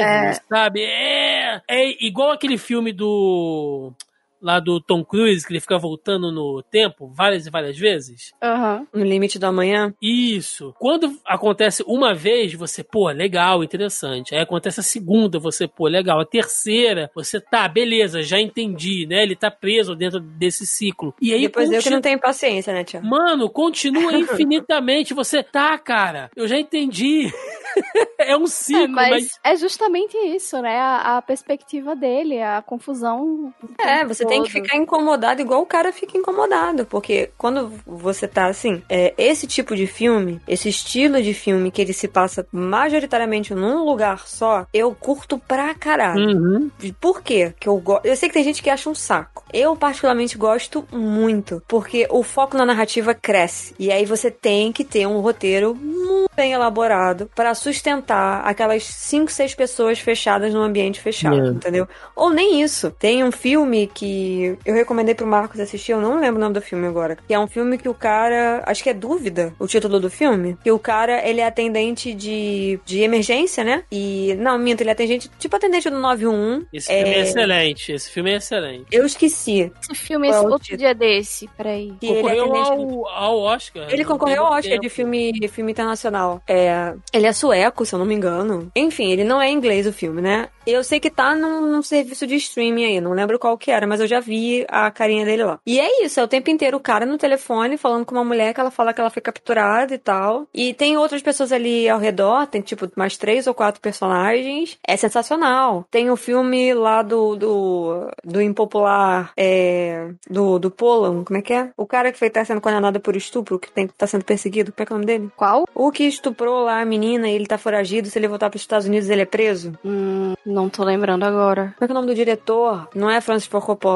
é parecida a pronúncia. Ah, o Polanski. Isso, Polanski. Era com P, era alguma coisa com P. Obrigada. O Polanski. Tem um filme dele, que é o Carnage, Carnificina, Sim. que é muito bom. Muito é bom. muito bom. São dois casais que um filho de um bateu no filho do outro, assim, de forma violenta, e eles decidem se juntar pra resolver o problema. Se eles vão prestar queixa ou não, porque o moleque bateu no outro com de pau, entendeu? Foi uma coisa violentíssima. Então, assim, de cabeça, só fugindo um pouco do assunto, pra falar que o peso da narrativa que tem, voltando lá no sentido do porquê o cara ganhou o roteiro, né? Por que o maluco ganhou o roteiro adaptado? Porque é muito mais trabalhoso, não estou desmerecendo os outros indicados, mas que nesses casos em específico, quando você não tem outros artifícios, ou você não tem muitos artifícios no cinema pra te ajudar, você só consegue contar principalmente com a atuação e o roteiro, né? E o dire a direção ali, você tem que ter um, um enredo muito bom, você tem que ter uma trama muito boa. E nesse caso, esse filme em específico, a, a narrativa, né, o enredo é o que te encaminha pro resto do filme. Somado à atuação estupenda do Anthony Hopkins, que agora ele se tornou o ator mais velho a ganhar um, um prêmio com 83, 86 anos. Não sei agora, um dos dois. Né? Ele se tornou o ator mais velho a ganhar uma estatueta de melhor ator. E, Você cara, consegue- é foda. Você consegue manter mais ou menos a linha temporal através dos figurinos, né? Através de outras, outros detalhezinhos. Um quadro assim. na parede que tá ou não. Isso. Sim, Se sim. tem um casaco pendurado do lado da porta ou não. Mano, é. Gente, esse filme Não, é, é. genial. É muito É bem sim, é sim. Eu sou- entendo o incômodo, eu, eu consigo, eu entendo o que, que o Thiago tá falando e tal. É, o lance de incômodo. Eu já falei aqui outras vezes, em outros momentos, né? É, Alzheimer, de todas as possíveis doenças do mundo, é aqui particularmente mais me assusta, porque eu confio, eu dependo muito do meu intelecto, da minha memória, e perder o controle disso é uma coisa que me assusta. Então, tipo, é um filme que eu achei muito foda, mas eu fiquei nervosa, porque eu não conseguia me imaginar naquela situação, entendeu? Eu espero, por Deus, que comigo não aconteça, mas assim, é uma coisa que me deixa muito nervosa, eu fico muito apreensiva. Eu nunca vivenciei isso com nenhuma pessoa próxima de mim. Eu sei que uma das irmãs da minha avó faleceu em decorrência da doença, mas. E é foda, né? Porque Alzheimer não é genético, ele é hereditário. Então, assim, você não sabe se vai ter ou se você vai ser acometido pela parada ou não, entendeu? Mas é foda. Me- muito merecido. Era, era minha vontade, era que ele ganhasse, né? Eu, como todo mundo, tava achando que o Chadwick ia ganhar, porque era tipo, eles vão dar pelo conjunto da obra, né? Mas surpreendeu aí. É, vamos lá pra melhor atriz. Viola Davis, a voz suprema do blues. Andra Day com Estados Unidos versus Billie Holiday. Vanessa Kirby com Piece of a Woman. ah, Frances McDormand com Nomadland. E Carrie Mulligan com Bela Vingança. E ganhou a Frances McDormand, que zero surpresa também, né, gente? Sim. Zero surpresa. É, nesse caso, eu acho que até rolou, deu uma ferrada no bolão de muita gente, viu? Porque Será? galera, galera tava apostando na Carrie Mulligan, viu? É mesmo? Não era na Viola, não? Gente. Eu conheci muita gente Tava apostando na Viola. Estavam entre essas três, isso a gente sabia, mas era. Tinha bastante gente ap- apostando na Carrie Mulligan. E tinha bastante gente apostando na Viola, na Viola também, é verdade. Talvez a Frances até fosse a, de- entre as três a que tivesse menos aposta. Porque nos prêmios anteriores ao Oscar, ela ganhou o que ela ganhou o BAFTA, mas quem ganhou o SEG eu acho que foi a Carrie, né? É, tava bem dividido. É, tava super dividido. Esses anos assim são muito difíceis. O SEG geralmente não erra, e esse ano errou tanto ator quanto atriz. Quem ganhou o ator? No SEG, quem ganhou ator, gente? Foi o Chadwick Boseman. Foi a Viola ganhou atriz e o Ch- Chadwick ganhou, ganhou ator. E aí chega no Oscar. Ah, é verdade, que a lembro esposa dele foi receber, né? Eu lembro disso. Isso, foi. Sim, verdade, Super emocionante e tal. Foi, é. A esposa dele foi receber. Pois é. O SEG geralmente não erra, é muito raro. E Bom. É, geralmente é bem casado, né? Ganhou lá, ganhou o Oscar. E pra fechar a noite, né, o prêmio de melhor filme, tivemos os indicados aqui, nomes grandes, né? Meu Pai, Judas e o Messias Negro, Mank, Minari, Nomadland, Bela Vingança, O Som do Silêncio, Os Sete de Chicago e Nomadland ganhou. Aí eu não sei se ferrou o bolão de muita gente, mas Levou, né? Eu, eu torceria por meu pai ou por Bela Vingança. A minha torcida era pra um desses dois. Mas eu não acho ruim Nomadland ter, ter ganhado. É, achei legal a Frances quando subiu lá pra. né, depois da, da Chloe já falar, ela também falou um pouco e ela uivou. E eu não sei. Na hora, acho que muita gente não entendeu. Eu mesma não entendi na hora. E depois eu soube, né, que era uma homenagem a um, um cara da, que faz parte da equipe técnica de som, da, da parte de mixagem de som, que ele tirou a própria vida agora em março. Ele tinha 35, 36 anos. E ela fez essa homenagem a ele. Ele, na verdade, foi um- parar pra pensar, foi um Oscar cheio de homenagens, assim, né? O, o Witterberg com a- falando da filha, a, a Frances homenageando esse colega. Tiveram muitos momentos. É, assim, tava- né? é um Oscar que refletiu muitos momentos de muita gente, né? Do que tava Exatamente. acontecendo ali, do que que tá acontecendo no mundo também. Porque esse lance da, da Chloe Zhao ter ganho é, é, é um tapa no que tá acontecendo nos Estados Unidos, né? Uhum. Que a comunidade asiática americana tá sendo alvo aí de ataques violentos. É, alguns até infelizmente faleceram, né? por conta de- dessa onda de violência aí, por conta do por causa do, do- da pandemia, do Covid e tal. E foi um jeito do tipo, olha, a gente tá vendo vocês, a gente enxerga e tal. E eu lembro que alguém virou e falou assim: é isso, dá, dá pra ser, né? Dá pra ser. Tem, dá pra gente trabalhar, dá pra gente se ver. Ver o outro, né? Isso. E é uma coisa que a própria Cloijal fala no discurso, que ela, tipo, ela funciona a partir da bondade dos outros e que daquilo ali ela consegue tirar os frutos pra fazer um bom trabalho, né? Pra desenvolver um bom trabalho, uma boa direção. A partir de coisas boas e que ela acredita que todo mundo tem algo bom pra dar em troca. Exatamente. Muito bom. Agora, foi meio. Eu não sei se vocês concordam, né? Mas o fato do prêmio de melhor filme não ter ficado pro final foi bem esquisito. Muito, né? Eu acho foi que me- eles estão essa, essa, essa essa montagem louca. Foi na doida, gente. Foi na doida isso aí. Não, eu acho que eles estavam contando que o, o Chadwick Boseman ia ganhar melhor ator, né? Porque os produtores eles não ficam sabendo quem são os vencedores, né? Eles montam ali a premiação. E aí pensaram, não, a gente vai terminar com aquele final apoteótico, né? Foi a segunda E não. vez na história do E Oscar. aí ganha o cara não que não foi- tá lá pra receber. Pois é, E aí acabou do nada a cerimônia, entendeu? A única vez que o melhor filme não foi o prêmio final foi em 72, que foi um prêmio honorário pro Charlie Chaplin. E passaram, sei lá, 10, 12 minutos aplaudindo o cara de pé, com toda, toda a razão. Né? Eu acho que eles tentaram reproduzir um momento desse, assim, apoteótico e deu ruim. Deu muito, deu muito errado, meu Deus do céu. Se foi É. isso, contado, tipo, é, é isso. Vamos fingir que não Produtor. aconteceu. Produtor do, do- da premiação ontem, Steven Soderbergh, não teve Dona Marluce, minha avó, que Deus, Deus a tenha, pra ficar dizendo pra ele, não conte com o ovo no cu da galinha. Da galinha, é isso aí. A A minha avó fala a mesma sabedoria, coisa. sabedoria dos antigos.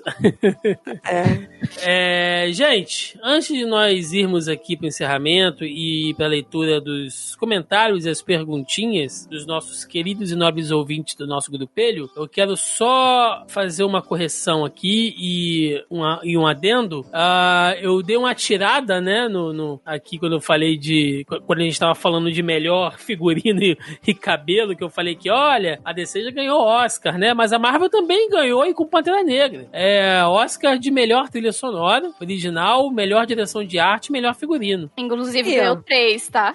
Deixa tá ele, ó. Rose. Deixa ele. Tá aí, Deixa ele. Mas eu faço, eu faço a minha correção aqui, entendeu? Não, não- aqui não tem essa não, de passação de pano não. É porque a, a gente tá falando do, do Chadwick e eu tô, gente, mas teve Oscar em Pantera Negra. E eu fui olhar e tá aqui. Ah, e o filme que nós estávamos tentando lembrar, gente, é o Culpa, de Foi 2000 esse e- mesmo. de Ele não 2022. chegou quase lá, indicado. Eu falei dúvida, tava quase. Ele não chegou a ser indicado ao Oscar de melhor filme internacional. Ele ficou naquelas shortlists que saem antes. Ah, mas isso. aí Ele ficou, ele final ficou na ele não- última peneira. Não, ele não passou da Isso. última peneira. Verdade, verdade. A gente falou sobre esse filme quando a gente gravou o programa do Oscar 2018, Mel. E aí a gente ficou curioso, foi assistir e descobriu que era um puta filmaço e poderia ter ganho, assim, tranquilamente.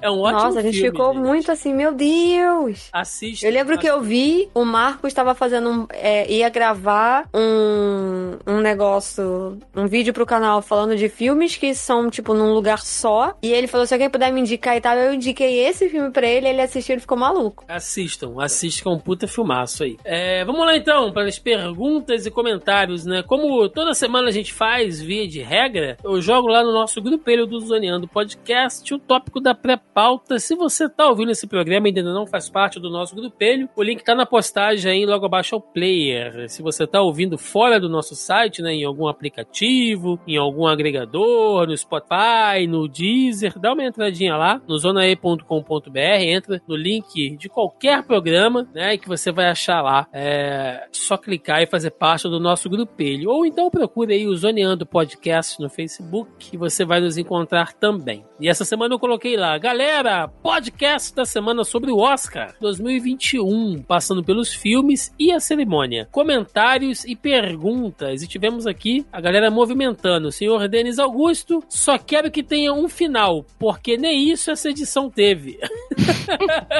que é que vocês não estavam teve, falando, porque eles né? estavam é, eles estavam contando com isso, que o Chadwick ia ganhar. Acaba que o Joaquim Fênix anuncia o vencedor. Quem ganha é o Anthony Hopkins. Ele aceita o prêmio, porque isso acontece, né, de praxe. A pessoa aceita e agradece o prêmio quando a pessoa não tá ali. Com toda a razão do mundo, o Anthony Hopkins, com quase 90 anos, não compareceu, né? Tava quieto Nem na casa tava dele. lá na parte de Londres, né? Porque já eram quatro Nem horas da tava. manhã lá. É, entendeu? Ele é um senhor de idade, ele tem que ficar quietinho na casa dele. E aí acabou a cerimônia, porque não tinha quem agradecer, não tinha que fazer discurso de agradecimento. É isso, beijo, obrigado, até ano que vem. Fiquem todos bem, tchau. Eu acho que a gente devia terminar o podcast do nada também hoje. É. Então, então é isso, gente. Acabou. Mentira, acabou nada. É. Tananana, tananana. Vamos lá, vamos seguir aqui. É... Nosso amigo Diogo Lopes Bastos, Diogão. O fato de não ter tido cinema ano passado fez o público acabar não tendo interesse de ver os indicados a melhor filme, e isso diminuiu muito o hype para a premiação. A gente abriu o podcast falando sobre isso, né? Com certeza. A Rose falou também disso, a Mel É, falou, então. Eu acho que, que, só um adendo, eu acho que muitos filmes acabaram sendo adiados, muitos filmes grandes que talvez chamassem a atenção de um público maior, né? Uma massa maior, assim, né? Tipo Com Duna certeza. e tal. Então, eu acho que isso faz bastante diferença também. A viúva negra, sacanagem. Isso. Viúva Negra que ia estar talvez concorrendo a algum prêmio técnico pra dar mais Oscars pra Marvel. É, sacanagem, gente. Então o Thiago vai me chutar. Se bem que Não, no domingo. jamais. Domingo, o Diogo, Diogo ainda virou pra mim e falou assim: próximo pan- plano, vamos tirar Thiago do host. Tá gravado lá na live. Jamais, jamais. Até porque Scarlett Johansson não precisa de nenhum outro prêmio porque ela já ganhou o meu coração. Ai, meu Deus. Seguindo aqui, o nosso amigo David Dennis. Quem fez o roteiro do Oscar tinha certeza que ele terminaria com a vitória do Chadwick. E deu ruim no encerramento. É Exatamente isso aí. E ele jogou aqui também. Achei uma das, achei uma das premiações mais justas dos últimos anos na média das categorias. Aí eu perguntei pra ele se ele tinha achado no todo, né? Ele disse que sim, que só não concordou com fotografia é, e curta documentários. Ninguém concorda com aquele Oscar de fotografia, gente. Pelo amor de Deus. Cara, acho, acho que todo mundo ficou satisfeito, menos os amigos da Rosiane aí, que erraram todos lá no bolão, né? A galera hipster errou todos, mas os amigos do David Fincher, fora isso, todo mundo A família dele. é, fora isso, todo mundo ficou feliz. Ah, Felipe Barroso, né? A gente dispensa aqui o comentário. O. Imagina até o que seja. Ué, sempre, sempre é. Toda semana é. Toda semana. O Cláudio Colangelo comentou aqui. Como roteirista que ganhou. é, como o roteirista, perdão, que ganhou o prêmio de melhor roteiro adaptado, estava com a estatueta na mão se ele não estava presente na cerimônia.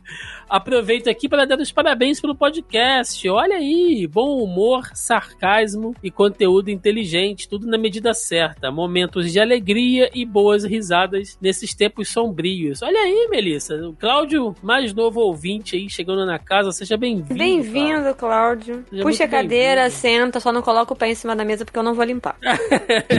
e passa álcool em gel na mão. Exatamente, por favor, É. álcool gel e máscara.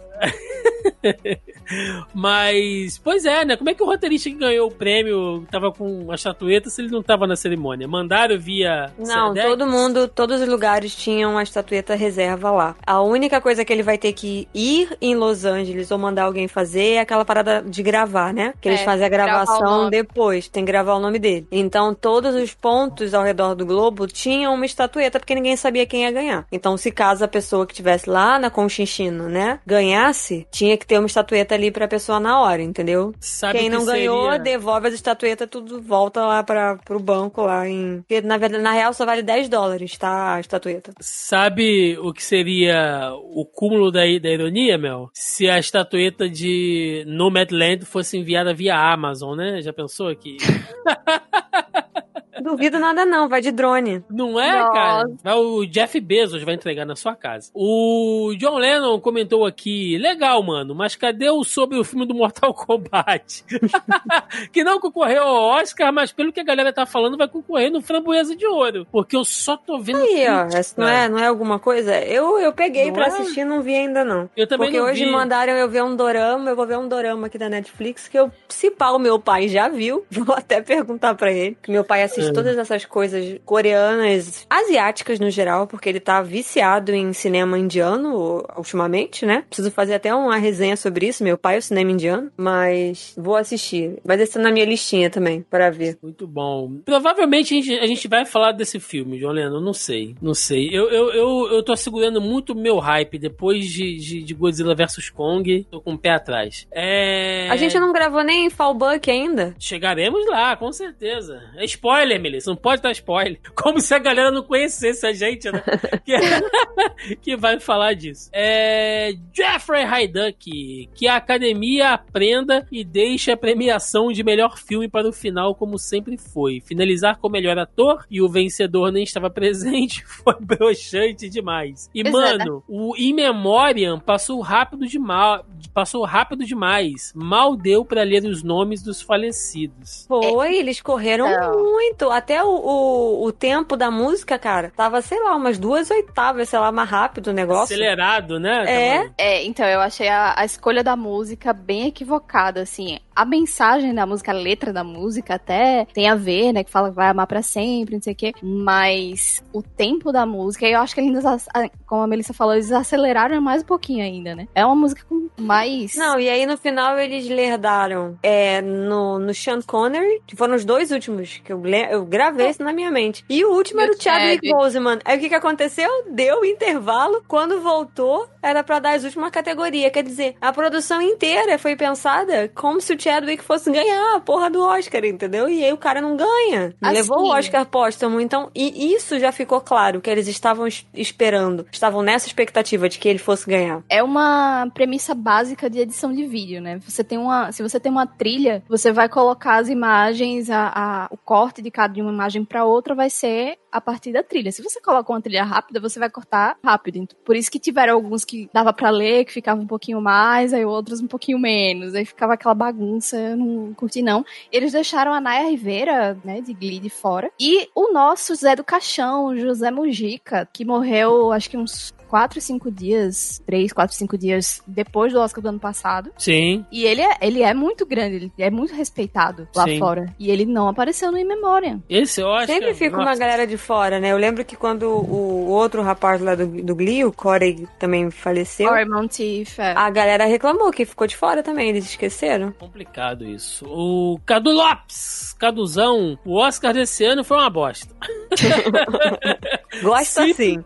Já chega com o pé na... É é. Cadu tá ali, ó, honestão. É, Ricardo Queiroz, foi justo Chadwick Boseman perder para Anthony Hopkins? A, a gente falou isso, né? Eu, pelo menos, é, fiz questão de falar, Ricardo. Assim, todo o nosso respeito, amor e carinho ao Chadwick, mas disputando o prêmio esse ano, cada um no seu filme, era do Hopkins, cara. Era assim. Assim, se eu eh, quisessem fazer uma ho- homenagem, né, póstuma, alguma coisa, não sei. Acho que seria lindo, mas de forma legalista, eu ainda fico com Anthony Hopkins, cara. Pelo, pelo trabalho que cada um apresentou, né? Com todos Mas é os aquela- aí. É aquela coisa, né? Fazer uma homenagem só pra um ator em especial, né? Tantos outros que faleceram, até outros jovens É. também. Aí fica meio chato, né? Só porque o cara era mais famoso, né? Tinha mais destaque. Complicado, porque eles vão abrir um precedente pra todos os outros. né? Exatamente. Exato. E aí eu acho- todo mundo, a gente tem que, tem que ser justo nesse caso, né? Exato. É, eu acho que o a gente- pessoal ficou meio numa, numa vibe, Mel. Desculpa Não, o pessoal tava muito emotivo, entendeu? Era muita emoção. Ah, porque ele tem que ganhar, Sim, porque não sei o mas- quê. Ma- ma- Mas, acho que o pe- pessoal tava muito na vibe do Hit Ledger ainda também, né? É. Que aconteceu isso e tal, mas cada caso um caso, gente. Não, não- acho que não rola. O Cláudio Boaventura, a tendência do Oscar é ir ficando menos importante se deixarem filmes aclamados pelo, pelo público serem vencidos por filmes que só os velhacos de Hollywood curtem. Olha, Cláudio, eu vou te dizer que assim, se fosse uns anos atrás, eu diria que sim, mas a gente tá vendo uma revolução acontecendo, né? A gente vê que tem muito filme fora da curva, muito filme fora da caixinha que normalmente, se fosse até uns 10 anos atrás, com certeza não estariam aparecendo. Então eu acho que a própria academia tem dado uma, uma mudança e os velhacos de Hollywood, como você citou, eu acho que não estão mais com tanta bola assim não, cara. Até porque eles eventualmente vão morrer, É, Uhum. né? Porque Exatamente. chega uma idade que a gente sabe que todo mundo corta o cabo da boa esperança, não tem como.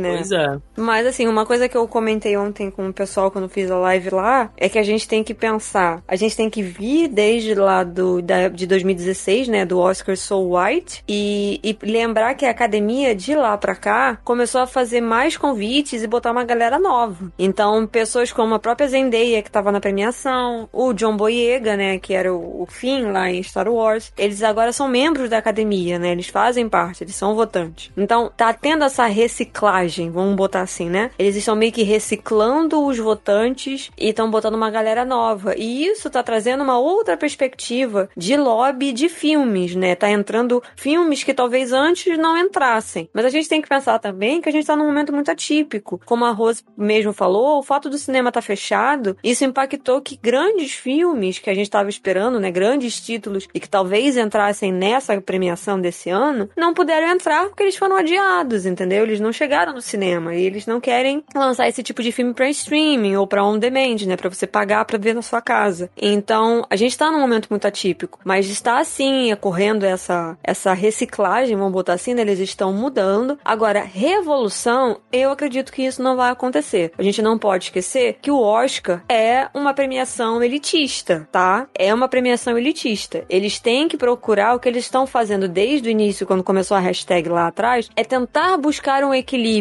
de uma forma que eles consigam agradar ao novo público, agradar a nova galera que tá entrando nessa indústria agora e continuar agradando os veiacos que já estavam antes, entendeu? Então eles estão aí buscando um equilíbrio. E é uma coisa que eu particularmente considero justa. Que aí entram filmes que são mais. é, que tem um apelo estético mais do interesse da academia, como Monkey, por exemplo, né? Que é um filme preto e branco e que é um filme que fala de Hollywood. Basicamente, a academia dando tapinha nas próprias costas, do tipo, olha como a gente é foda, né? Porque inclusive eles falam do Oscar no filme do Monkey, é, relacionado lá ao, ao roteiro de Cidadão Kane. Uhum. E a gente tem filmes que são porradas é, atuais no que tá acontecendo nos Estados Unidos, como Nomadland, que fala das pessoas que passaram pela crise financeira de 2008 e perderam suas casas, e que fala desde o sonho americano que tem em Minari, né? E que falam de movimentos políticos, como o Sete de Chicago Judas e o Messias Negro. Então, assim, são coisas que são pertinentes ao momento atual, ou são pertinentes a momentos históricos marcantes da, da história americana. Então tem esse equilíbrio. A gente tem o Pai ali, que é um filme muito mais com um- um- uma viés teatral, igual era aquele Um Limite Entre, um Limite Entre Nós, né? Aquele filme com Denzel Washington e a Viola. Então, assim, eles estão procurando um equilíbrio. Eles estão chegando nesse equilíbrio. Mas não pensem, né, que vai chegar um momento que filme blockbuster vai estar lá. Isso não vai acontecer, tá? A não ser que seja um filme que ele tenha uma excelência técnica, como aconteceu com o Mad Max, como aconteceu com Pantera Negra, Senhor né? dos Anéis. Senhor dos Anéis. São filmes que têm uma excelência técnica, mas eles podem concorrer a melhor filme? Filme? Pode, concorrer a melhor filme. Mas eles nunca vão ganhar, tá? Porque não tem como. Não vai bater a grande maioria da academia, que ainda é um prêmio elitista. E não se esqueçam de que aquilo ali é um grande lobby. Quem vende mais, eu não tô falando de dinheiro, não, tá, gente? Porque a gente não tem como provar que as pessoas compram a porra do Oscar, né? E como a gente não tem como provar, eu não vou afirmar isso. Mas o lobby existe. Tem o Sim. boca a boca. Tem a galera ali em cima falando, não, vota nesse porque esse é melhor, porque esse é não sei o quê. E tem a galera que nada mais é, é uma grande reunião que o pessoal vai trocar a figurinha e vai todo mundo trabalhar junto no final, entendeu? Eu tava até participando ontem de uma live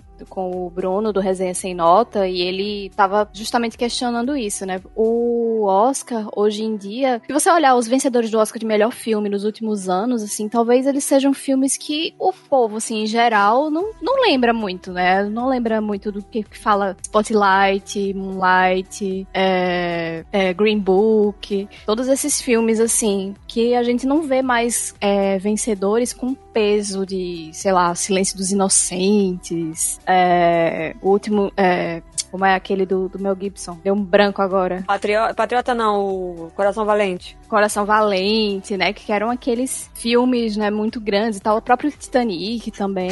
Mas eu acho que o que eu respondi pra ele, né? Eu vou repetir aqui, é que eu acho que hoje em dia a gente tem discussões sociais também permeando esse, esse meio aí do Oscar. Isso é Sim. uma coisa boa, porque tanto é, o puro filme estar sendo indicado, as pessoas têm interesse em assistir, né? Gera mais interesse em assistir. Então, esses filmes que talvez não chegassem num grande público acabam ganhando visibilidade e a discussão por conta disso também acaba ganhando visibilidade. Isso é uma coisa boa. E, e é isso, cara. Eu acho que é, é a, a própria sociedade, né, que tá se moldando de uma forma diferente também. E o Oscar é, um porque reflexo. a gente tem. Sim, a gente tem uma coisa que. Eu comentei isso ontem, né? Que a gente entrou num período que antes.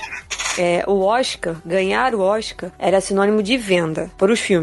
Quando você ia indicar o filme para alguém, você falava, vai ver Titanic. Ele ganhou o Oscar. E aí a pessoa falava, porra, ganhou o Oscar, né? Era, era o merecimento, era a parada. Hoje em dia, meio que inverteu. O Oscar perdeu um pouco do prestígio, né? E o que tem prestígio ultimamente é bilheteria. Então, assim, você indica um filme hoje em dia falando, vai ver tal filme, bateu um bilhão de bilheteria. E a galera, caralho, tá, vou assistir. Então, assim, olha como é que as coisas mudam, né? A percepção. Então, Antes era um grupo seleto de pessoas, né, que determinava é, a importância e a excelência de um filme, e hoje em dia é uma massa de pessoas que determina a importância e a excelência de um filme. Então olha como é que teve essa, essa, essa mudança aí de é, orgânica na situação, entendeu? E é claro que eles perceberam isso, é óbvio que eles perceberam isso, né? Tanto é que as mudanças internas aí estão acontecendo, a galera mais nova tá entrando. E eu lembro quando a gente ia alugar filme em locadora, olha aí, quem lembra disso, né? Aí sempre tinha lá a capa, sei lá, você Va- pegava a A capa vacina do. tá chegando, hein, Tiago?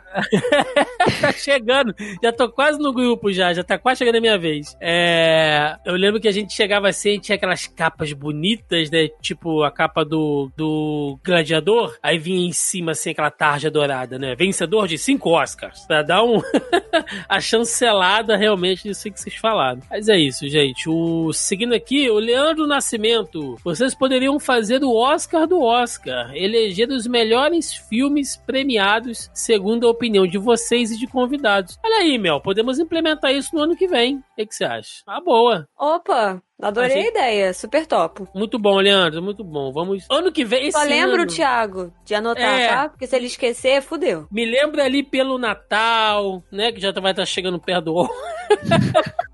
Não, mas sério, a ideia é boa. E a gente adora fazer lista, né? Então, é uma, é uma, é uma boa ideia, Leandro. Acho que ano que vem a gente. De repente, a gente faz o Oscar do Zona E. A gente chama todos os colaboradores, todo mundo vota. A gente faz um listão, né? Quem sabe? Vamos ver. O Davi Paiva, Chadwick Boseman não ter ganhado foi uma sacanagem? Já respondemos aí, Davi. Não fique triste. E pra fechar, meu xará aqui, o Thiago Santos. O Oscar ainda é relevante nos dias de hoje? Pergunto isso pela baixa audiência audiência nos últimos anos e pelo fato de muito filme bom ficar de fora da premiação por birra da academia ou por algum fator político. Acho que as meninas meio que já responderam isso lá na resposta do Cláudio, né? Ah, de como as coisas mudaram e tudo mais. Se elas quiserem até comple- complementar mais alguma coisa em relação a isso. Mas eu queria te falar o seguinte, e nem é direcionado pra você não, Thiago. Eu acho que assim, a pergunta é, o Oscar é relevante nos dias de hoje? Sim. A pergunta é pra quem, né? Eu acho que se a gente for pensar, é, o consumo de mídia hoje em dia tá tão fácil e a demanda tá tão alta que eu concordo com o que a Mel e a Rose falaram de que às vezes as pessoas ficam com essa impressão, tipo,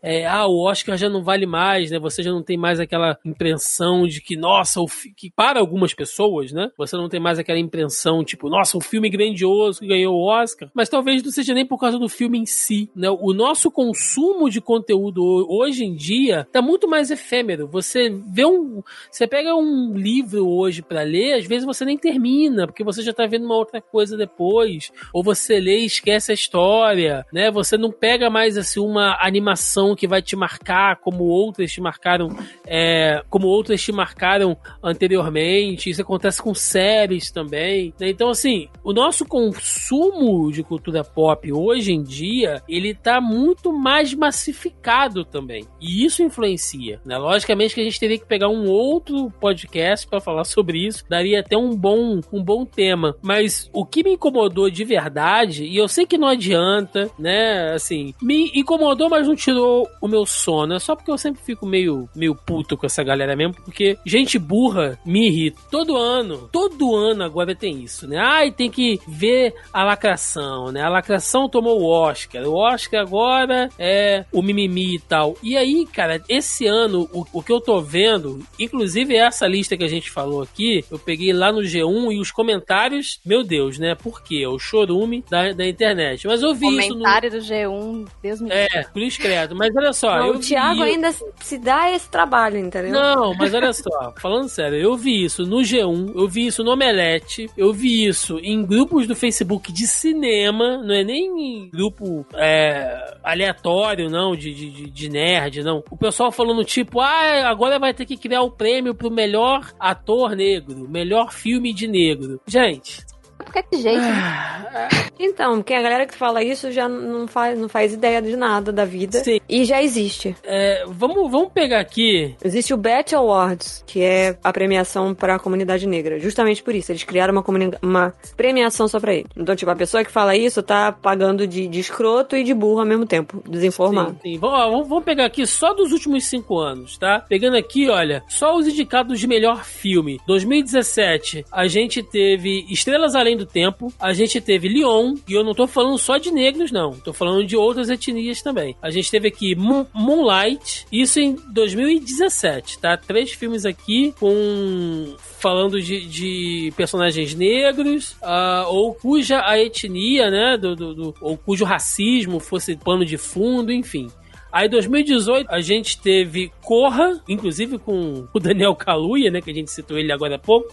Aí vem 2019, Pantera Negra, Infiltrado na Khan, Green Book. 2020, a gente teve o Parasita, que foi um filme coreano, bicho, vencendo aqui. Coreano, e vale lembrar política 2020, como é que era a relação Coreia, a visão da grande parte dos norte-americanos redneck tem, né? Coreia, enfim, e despreza toda a riqueza cultural. Enfim, o que, que eu quero dizer com isso? É que são filmes ótimos. Todos os filmes que eu citei aqui, tendo eles ganhado ou não algum prêmio, são filmes ma- maravilhosos, cara. E são filmes que jamais entrariam aqui no Oscar, sei lá, de 1980, no Oscar dos anos 50. Você não teria filmes com essa pegada. E aí eu te pergunto, não existiam filmes assim ou esses filmes simplesmente eram ignorados? Porque isso faz muita diferença, né? Quando a gente começou a falar sobre isso no nosso programa do Oscar de 2016, Mel, que foi quando teve as hashtags, né? Começaram a, a levantar todas aquelas questões. É, gente, eles divulgaram números. Se vocês ouvirem lá o, esse cast que a gente gravou, foram divulgados números. Tipo assim, tantos profissionais negros e de etnia latina trabalham na indústria e qual a proporção de você ver essa galera representada no Oscar? Tipo assim, você tem tantos atores, profissionais, diretores, galera de produção, música principalmente, né? Você vê que, que a cultura negra tá muito presente na música norte-americana, o jazz, o blues, e essa galera não tava no Oscar, bicho. Então, assim, ah, porque nos últimos cinco anos é a lacração. Não, nos últimos cinco anos é uma reparação, cara. Que essa galera sempre esteve lá e nunca foi reconhecida. Então, é, é, é uma deslealdade, sabe, intelectual você falar isso, na minha opinião. Você pode não gostar dos filmes, você pode não assistir os filmes, você pode não gostar de filme que trate de tema racial, de racismo, é um direito seu, entendeu? Agora dizer que, ah, porque o cinema agora é a lacração e tal, velho. Cara, eu ainda vou um pouquinho mais além. Ah, Bom, não entraram filmes, outros filmes bons. Filmes bons pra quem? Filme Quem bom é que uma tá coisa ca- tão relativa, gente. Exatamente. Quem que tá categorizando esses filmes bons? Então, assim, é, eu vejo também muito de um, de um menosprezo a galera que é especialista, né? Que é crítico, que é, que é técnico, que entende da parada, pro fulano que é cinéfilo, que gosta de só de assistir o filme, mas que não saca de todos os pormenores envolvidos na produção. Então, assim, eu entendo que muitos filmes não sejam do seu agrado, não sejam do seu gosto, não seja algo que você vai perder o seu tempo assistindo, né? A gente brinca aqui que o Thiago não gosta de musical, ok. Mas eu duvido que ele vai abrir a boca pra falar que a Noviça Rebelde é ruim porque ele não curte musical, entendeu? não. Ou que tal filme é bom. Então, assim, eu fico muito pistola, mas eu já parei de debater com essa galera do tipo, ah, muito filme bom, filme é ruim, não sei o quê. Gente, isso é extremamente relativo, como a Rose falou. É ruindade ou bondade são pontos de vista técnicos. Eu já falei isso em outros podcasts aqui. Você esperar que um filme tivesse mais ação e ele não tem é uma, um apontamento bom, é uma crítica ok, né? É, você falar, ah, eu esperava que ele fosse ter e aí eu não gostei por isso. Super É válido. como você, Agora, você falou sobre Soul, né? Que você esperava uma coisa e. e Exatamente, tipo, eu não falei em momento nenhum que a animação é ruim, eu só falei que pra mim ficou faltando alguma coisa. Que eu esperava uma outra coisa, me venderam o filme de uma outra maneira. É, e aí, a partir disso, eu falar que a animação é ruim é muito, sabe, ser muito desleal a parada. Nem desleal, mas assim, ser escrota mesmo, porque não é isso. Então, eu fico muito assim com essa galera que fala que o filme é bom, o filme é ruim. Falei, gente, eu já falei isso em live, expliquei isso. A gente tava conversando sobre Fallbuck, né, o Falcão Soldado Invernal, que bom e ruim são pontos de vista técnicos. Bom ou ruim é tipo, ah, o filme, não consigo ouvir o filme direito. O filme do Godzilla, eu não tô vendo o Godzilla. Isso é ruim, isso é uma falha técnica. Aí você pode falar, pô, o filme é ruim, não viu o monstro. Agora, Sim. não ser o que você esperava ou porque você queria ver outra coisa, isso não categoriza nada como bom e ruim. Nada. Não, e- Então, e assim, quando, eu já- quando você se prende, Mel, e quando, e quando. Só pegando essa vibe que você falou, é quando você se prende a elementos do filme. A gente falou isso aqui hoje, né? Por exemplo, eu comentei sobre o, o meu pai, que eu gostei do filme, porém achei a edição e a montagem ruim. Vocês já deram um outro ponto de vista. Não, eu achei que realmente é assim, porque os filmes com essa pegada de uma locação única, eles funcionam assim. Ou seja, nós tivemos aqui um pequeno debate, né, de, filme, de um filme que a gente gostou, por razões diferentes, com aspectos dentro do filme, argumentando de elementos dentro do filme. Agora, essa galera vem com uma piração ideológica externa, tipo, ah, porque Sim. é lacração, ah, porque. Mano, gente, cresce, cara. Cresce. É, porque, porra, a gente fala isso aqui toda vez, cara, todo ano. É isso, eu vejo os nego velho, bicho, falando isso. Se você é adolescente você fala isso, você ainda tem uma, uma, uma pequena carta branca, porque adolescente é isso aí, cara. Você, olha só, a sua adolescência serve pra você pa- falar merda e passar vergonha. E quando você ficar velho, se comportando como um cara de 15, 16, 17 anos, é a coisa mais tosca que existe. É você ser o tiozão do churrasco, falando merda, entendeu? Com 40 anos. Então, assim, se for pra passar vergonha e fazer merda, faça quando você é jovem, adolescente, que você pode dizer, ah, não, eu era jovem não sabia o que eu tava fazendo. Você ficou velho, mano, e continua com isso, entendeu? Entendeu? É, é, é muito triste. E eu tô reiterando isso porque nós estamos aqui com diversos novos ouvintes, né? O pessoal chegando aqui falando, ah, mas ah, isso é porque estão falando isso pra levantar aqui alguma bandeira ideológica e tal. Não, é justamente o contrário. Eu acho que a gente pode discutir sobre qualquer coisa aqui. Longe de bandeira, longe de qualquer, de qualquer coisa, mas vamos ser sinceros, bicho. Entendeu? E, e acho que você tem que aproveitar as oportunidades, sabe? Eu acho que o Oscar, a gente acabou de dar um outro exemplo aqui que a gente falou lá daquele filme dinamarquês, né? Que tava na lista por fora, nem foi indicado. Era um filme maravilhoso, né? O Culpa. E a gente descobriu esse filme. Assim como muita gente descobriu o Parasita pelo boca a boca, sabe? O próprio Corra, quando ele foi lançado, ele tava muito ali no underground da galera de filme de terror, suspense, e foi subindo, e o Daniel Kaluuya tá onde tá hoje por causa daquele filme. Então, aproveite, em vez de você ficar cacarejando lixo, cabostejando churume na internet, aproveita o Oscar e fala assim, não, peraí, tem uma lista aqui, nossa, tem Vamos um documentário cabeça. aqui interessante. Mano, tá tudo, olha quanto filme tá na Netflix, tá na Amazon Prime, sabe, É tá ao seu alcance. O que o Dá uma próprio- chance, cara. O que o próprio diretor de Parasita falou no discurso dele ano passado, né? No caso, ele falou em relação à, à barreira da língua, né? Mas eu acho que o, o texto serve também pra essa situação. Se vocês abrirem a cabeça de vocês, vocês vão encontrar tantas coisas maravilhosas, vocês vão descobrir um mundo tão maravilhoso e tão maior. Mano. Ou legendas. Ele ainda fala isso, né?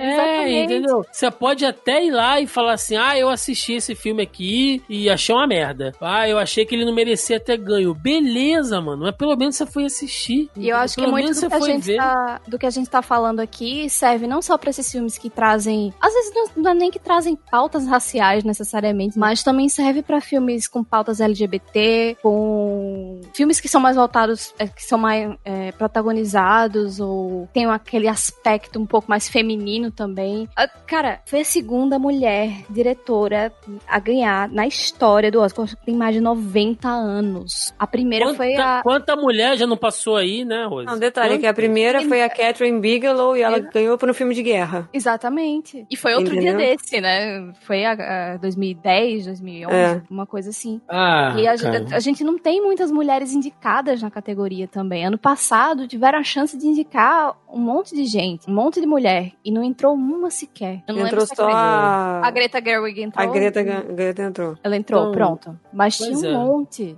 Então, assim, gente, só pra gente fechar, não é levantar bandeira, porque mesmo a gente explicando, mesmo a gente desenhando, né? Assim, eu sei que não, eu sei que a nossa audiência hoje é maravilhosa. Nossos ouvintes hoje são pessoas de garbo, elegância, são pessoas gabaritadas, né? E eu sei que elas estão entendendo o que a gente tá falando aqui. Mas vai, né, que um dia um cara descobre a gente aqui pega e vai estar ouvindo e vai estar falando, ah, elas já estão lacrando, já, já, é o mimimi. Não é, velho, não é. Aqui a gente faz piada, aqui a gente faz trocadilho, aqui a gente às vezes baixa a quinta série, a gente fica rindo de uns negócios, a gente fala de tudo aqui. E dá espaço pra todo mundo falar, a gente debate, a gente discute as coisas, um zoa o outro. Mas vamos tentar ser adulto quando a gente for falar sobre essas coisas, porque isso aqui é o trabalho de, de outras pessoas, cara. Entendeu? Quando você fala assim, ah, esse filme ganhou só pela lacração, você pega todo aquele crédito que você nunca lê, que você pula, você tá desmerecendo o trabalho de toda aquela galera ali, baseado numa opinião de merda.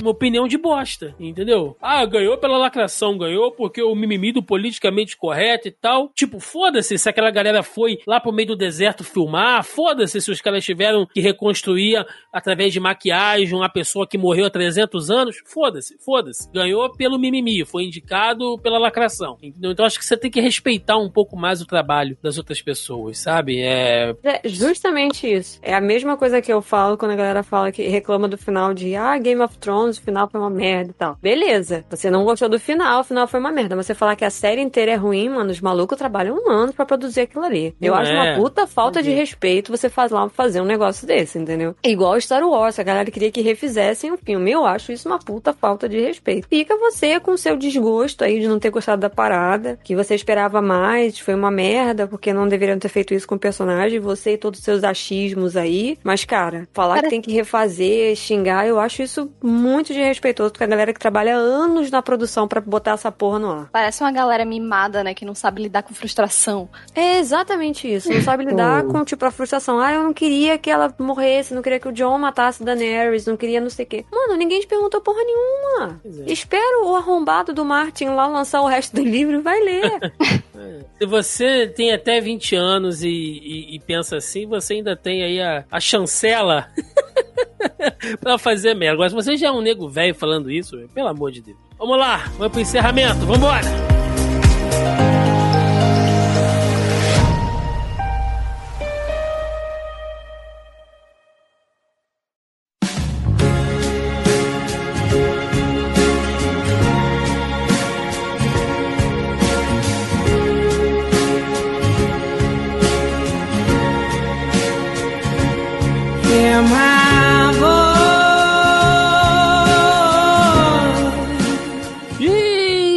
Ao final de mais um Zoneando Podcast, onde falamos aqui do Oscar 2021, né? Dos filmes aí, desta cerimônia tão. É...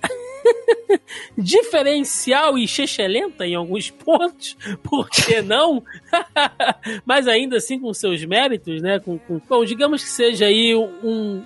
Pelo menos os elas tentaram fazer, né? A gente que achava que o Oscar 2021 seria só com Sonic e Aves de Rapina, pelo menos. Teve filme aí pra gente discutir, né? Zoeiras à par, brincadeiras à par. Acho que foi um programa bem bacana. A gente sempre acaba descobrindo aqui e entrando em outros assuntos. Pra gente fechar. Quebramos o padrão, porque aí, ó, esse Quebramos. ano a gente teve a Rose, a Rose é... É, Rose, Rose acrescentando aqui todo o seu, seu lado hipster aqui, do, do- do- trazendo Mas as eu, acho, eu acho que a gente devia é, lembrar daquele famoso meme do, do, do He-Man. Acho que dava pra fazer, não sei se fizeram, cara. Não, não chegou em mim esse meme, né? Mas o que aprendemos no programa de hoje, amiguinhos? Não Pois conte é. com o ovo no cu da galinha. Então, Estamos aqui lavando o chão e passando pano com as lágrimas de David Fincher hoje. É, então, aquele momento para recadinhos, jabás, o que vocês quiserem. Melissa Andrade, a gamer. Só quero dizer que o Thiago até hoje não foi lá me assistir jogar o jogo que ele me deu de presente. Olha aí, Só tenho isso pra falar. Branças, É. Thiago? estou em débito. Tá, tá ainda. Cara, a listinha de, de, de, de dever do Thiago tá grande, hein? Ele deve uma série de coisas. É igual, é igual aqueles, aqueles boteco antigo que o cara bota o devedor no azulejo, já viu? Tem um azulejo do boteco, você vai botando o nome lá do cara, enquanto ele tá devendo, pra todo mundo ver. Tá, vou botar lá na live o nome do Thiago, vai ficar lá tudo em cima. Desaparecido, devedor, Thiago Almeida. É... Então é isso, gente. Tô lá na Twitch, né? No It's Melissa BZ. Todos os dias, menos segunda e sexta. Tive que aumentar um dia extra aí, porque sem querer comecei a jogar um jogo que tem 24 capítulos, então ele vai terminar. É, tive que aumentar um dia a mais aí, mas não tem problema. Tem. Ele é dividido, né? As lives são divididas entre papos de série, cinema e jogos. Então, domingos e terças a gente tem bate-papo aí pra falar de série, jogo. Como terminou Falcão e Buck, eu não sei o que que eu vou fazer domingo agora. Tô pensando ainda. Mas a partir de terça-feira, que é amanhã, que a gente tá gravando esse programa, né? Do dia 27 do, do 4, eu começo uma série aí com convidados pra falar sobre cinema no geral, diversos assuntos. Então, vocês, se estiverem participando aí do grupelho, que o Tiago vai falar daqui a pouco, vocês vão ver o anúncio aí. O flyerzinho já deve estar lá e tal. Então, colhem aí para jogatinas despretensiosas e divertidas e um bate-papo bacana aí com convidados sobre cinema, séries. E rumo à próxima meta agora, que são 300 seguidores. Tô com 200 e pouquinho aí. E estamos crescendo, mês e mês de 100 em 100 aí, não vou reclamar não. E é isso. É muito bom, muito bom. Inclusive, Mel, vou te dar uma dica aqui agora. Se você ainda não pegou, vai lá no site da Epic. Até depois de amanhã você consegue pegar Alien Isolation de graça. Eu tenho, eu já joguei pro PS3. Olha aí, então, mas tem que jogar isso na live pra galera ver você morrendo do coração lá com É, Alien. mas não vai rodar aqui no meu computador. Ah, que pena, que pena. Estamos todos querendo financiar um ataque cardíaco ao vivo aqui. de- O Thiago tá tentando. o jogo é muito bom, mas ele ainda não foi lá me ver jogar, Eu entendeu? vou ver, eu vou ver, eu vou ver. eu Ó, quarta-feira. Quarta-feira, nove da noite. Prometo, prometo. É, Rosiane Marinho, muito obrigado. Né, eu cumpri, você vê como somos aqui um programa de palavra. Né, você participou com a gente lá no podcast de trilhas sonoras. A gente falou que ia te chamar pro Oscar. Tá aí, ó. Promessa cumprida. Foi um prazer. Espero que você tenha gostado.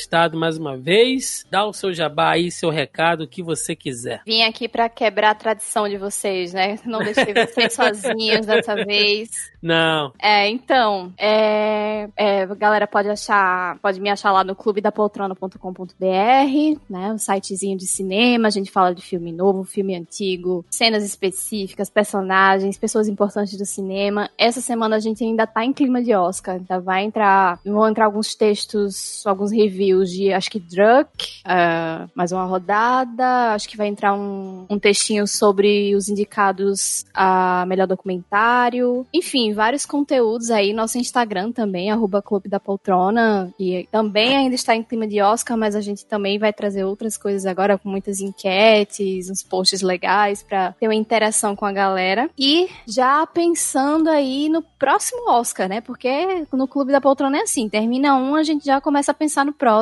também. É, provavelmente aí em maio, final de maio, início de junho aí, já devemos estar começando a fazer aquelas apostas que são cedo demais, que a gente vai ter que mudar tudo depois ao longo do ano, né? Eu espero que seja um ano mais tranquilo, né? Porque nesse nessa última leva, né, cada semana era um filme que era adiado para outro ano e a gente chorava, né? Tinha que mudar tudo, fazer a contagem toda de novo. Mas é isso, vamos lá pensando já no Oscar 2022, em breve, no, no site do Clube da Poltrona. Muito bom. Lá no Clube da Poltrona você vê assim cinema, né, irlandês, iraniano, essa galera que vai atrás do coisa.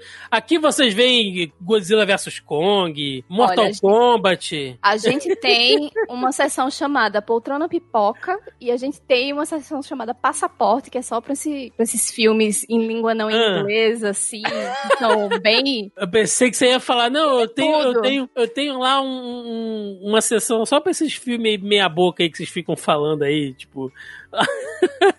Duvido, de tudo. O, ó, duvido que vocês vão ter um programa falando do novo Mortal Kombat. o slogan do Clube da Poltrona é do hype ao clássico. Então, Então, tem tô de tudo. desafio, o Clube da Poltrona vai fazer um programa A sobre gente, o novo Mortal Kombat. Citamos aqui até cinema francês, que foi uma coisa que a gente nunca falou em Sim. podcast ainda. Sim, sim. Então, ó, a gente vai, vai, vai Olha fazer um. A gente vai fazer um, um, um programa aqui de, de cinema hipster e a galera do Clube da Poltrona vai fazer um de Mortal Kombat, o novo. Só pra. desafio, desafio. Vamos lá. Vamos lá. Não, vamos- fazer só de cinema de super-herói. Nós Ah, somos super-heróis, a gente cobre tudo, hein? Não, é, eles. Não, tem que ser tosqueira. Imagina lá, não, porque o, esse Sub-Zero estava com um ar muito blasé, né? Mas é isso, gente. Brincadeiras à parte, curtam lá os links aí do canal da Mel na Twitch e da galera do Clube da Poltrona. Vai estar tudo linkado bonitinho aí na nossa postagem. Recadinhos de sempre, mais uma vez reiterando aqui, se você ainda não faz parte, entra lá no nosso grupelho do Zoneando Podcast no Facebook. O link tá na postagem aí logo abaixo ao player. Ou você pode procurar Zoneando Podcast e fazer parte da nossa singela e digníssima e limpinha comunidade no Facebook. Fora isso, você acha o Zoneando Podcast nos principais agregadores e aplicativos de podcast. Sim, estamos também no Deezer e no Spotify. É isso. Além disso, você também encontra o Zoneando nas principais redes sociais, Facebook, Instagram, Twitter e YouTube. Lá, vídeos toda semana. Agora a gente está fazendo lives no Instagram também. Vamos começar lives no YouTube. Sim, estamos produzindo muito muito agora aí tem conteúdo para vocês assistirem aí de diversas maneiras. Gente, é isso. Deixe no comentário aí a opinião de vocês. O que, que vocês acharam do Oscar 2021? As premiações, as indicações, as derrapadas, enfim. Deixem aí, queremos saber a opinião de vocês. É isso. Ficamos por aqui até semana que vem. Um abraço e até mais. Valeu! Tchau, tchau.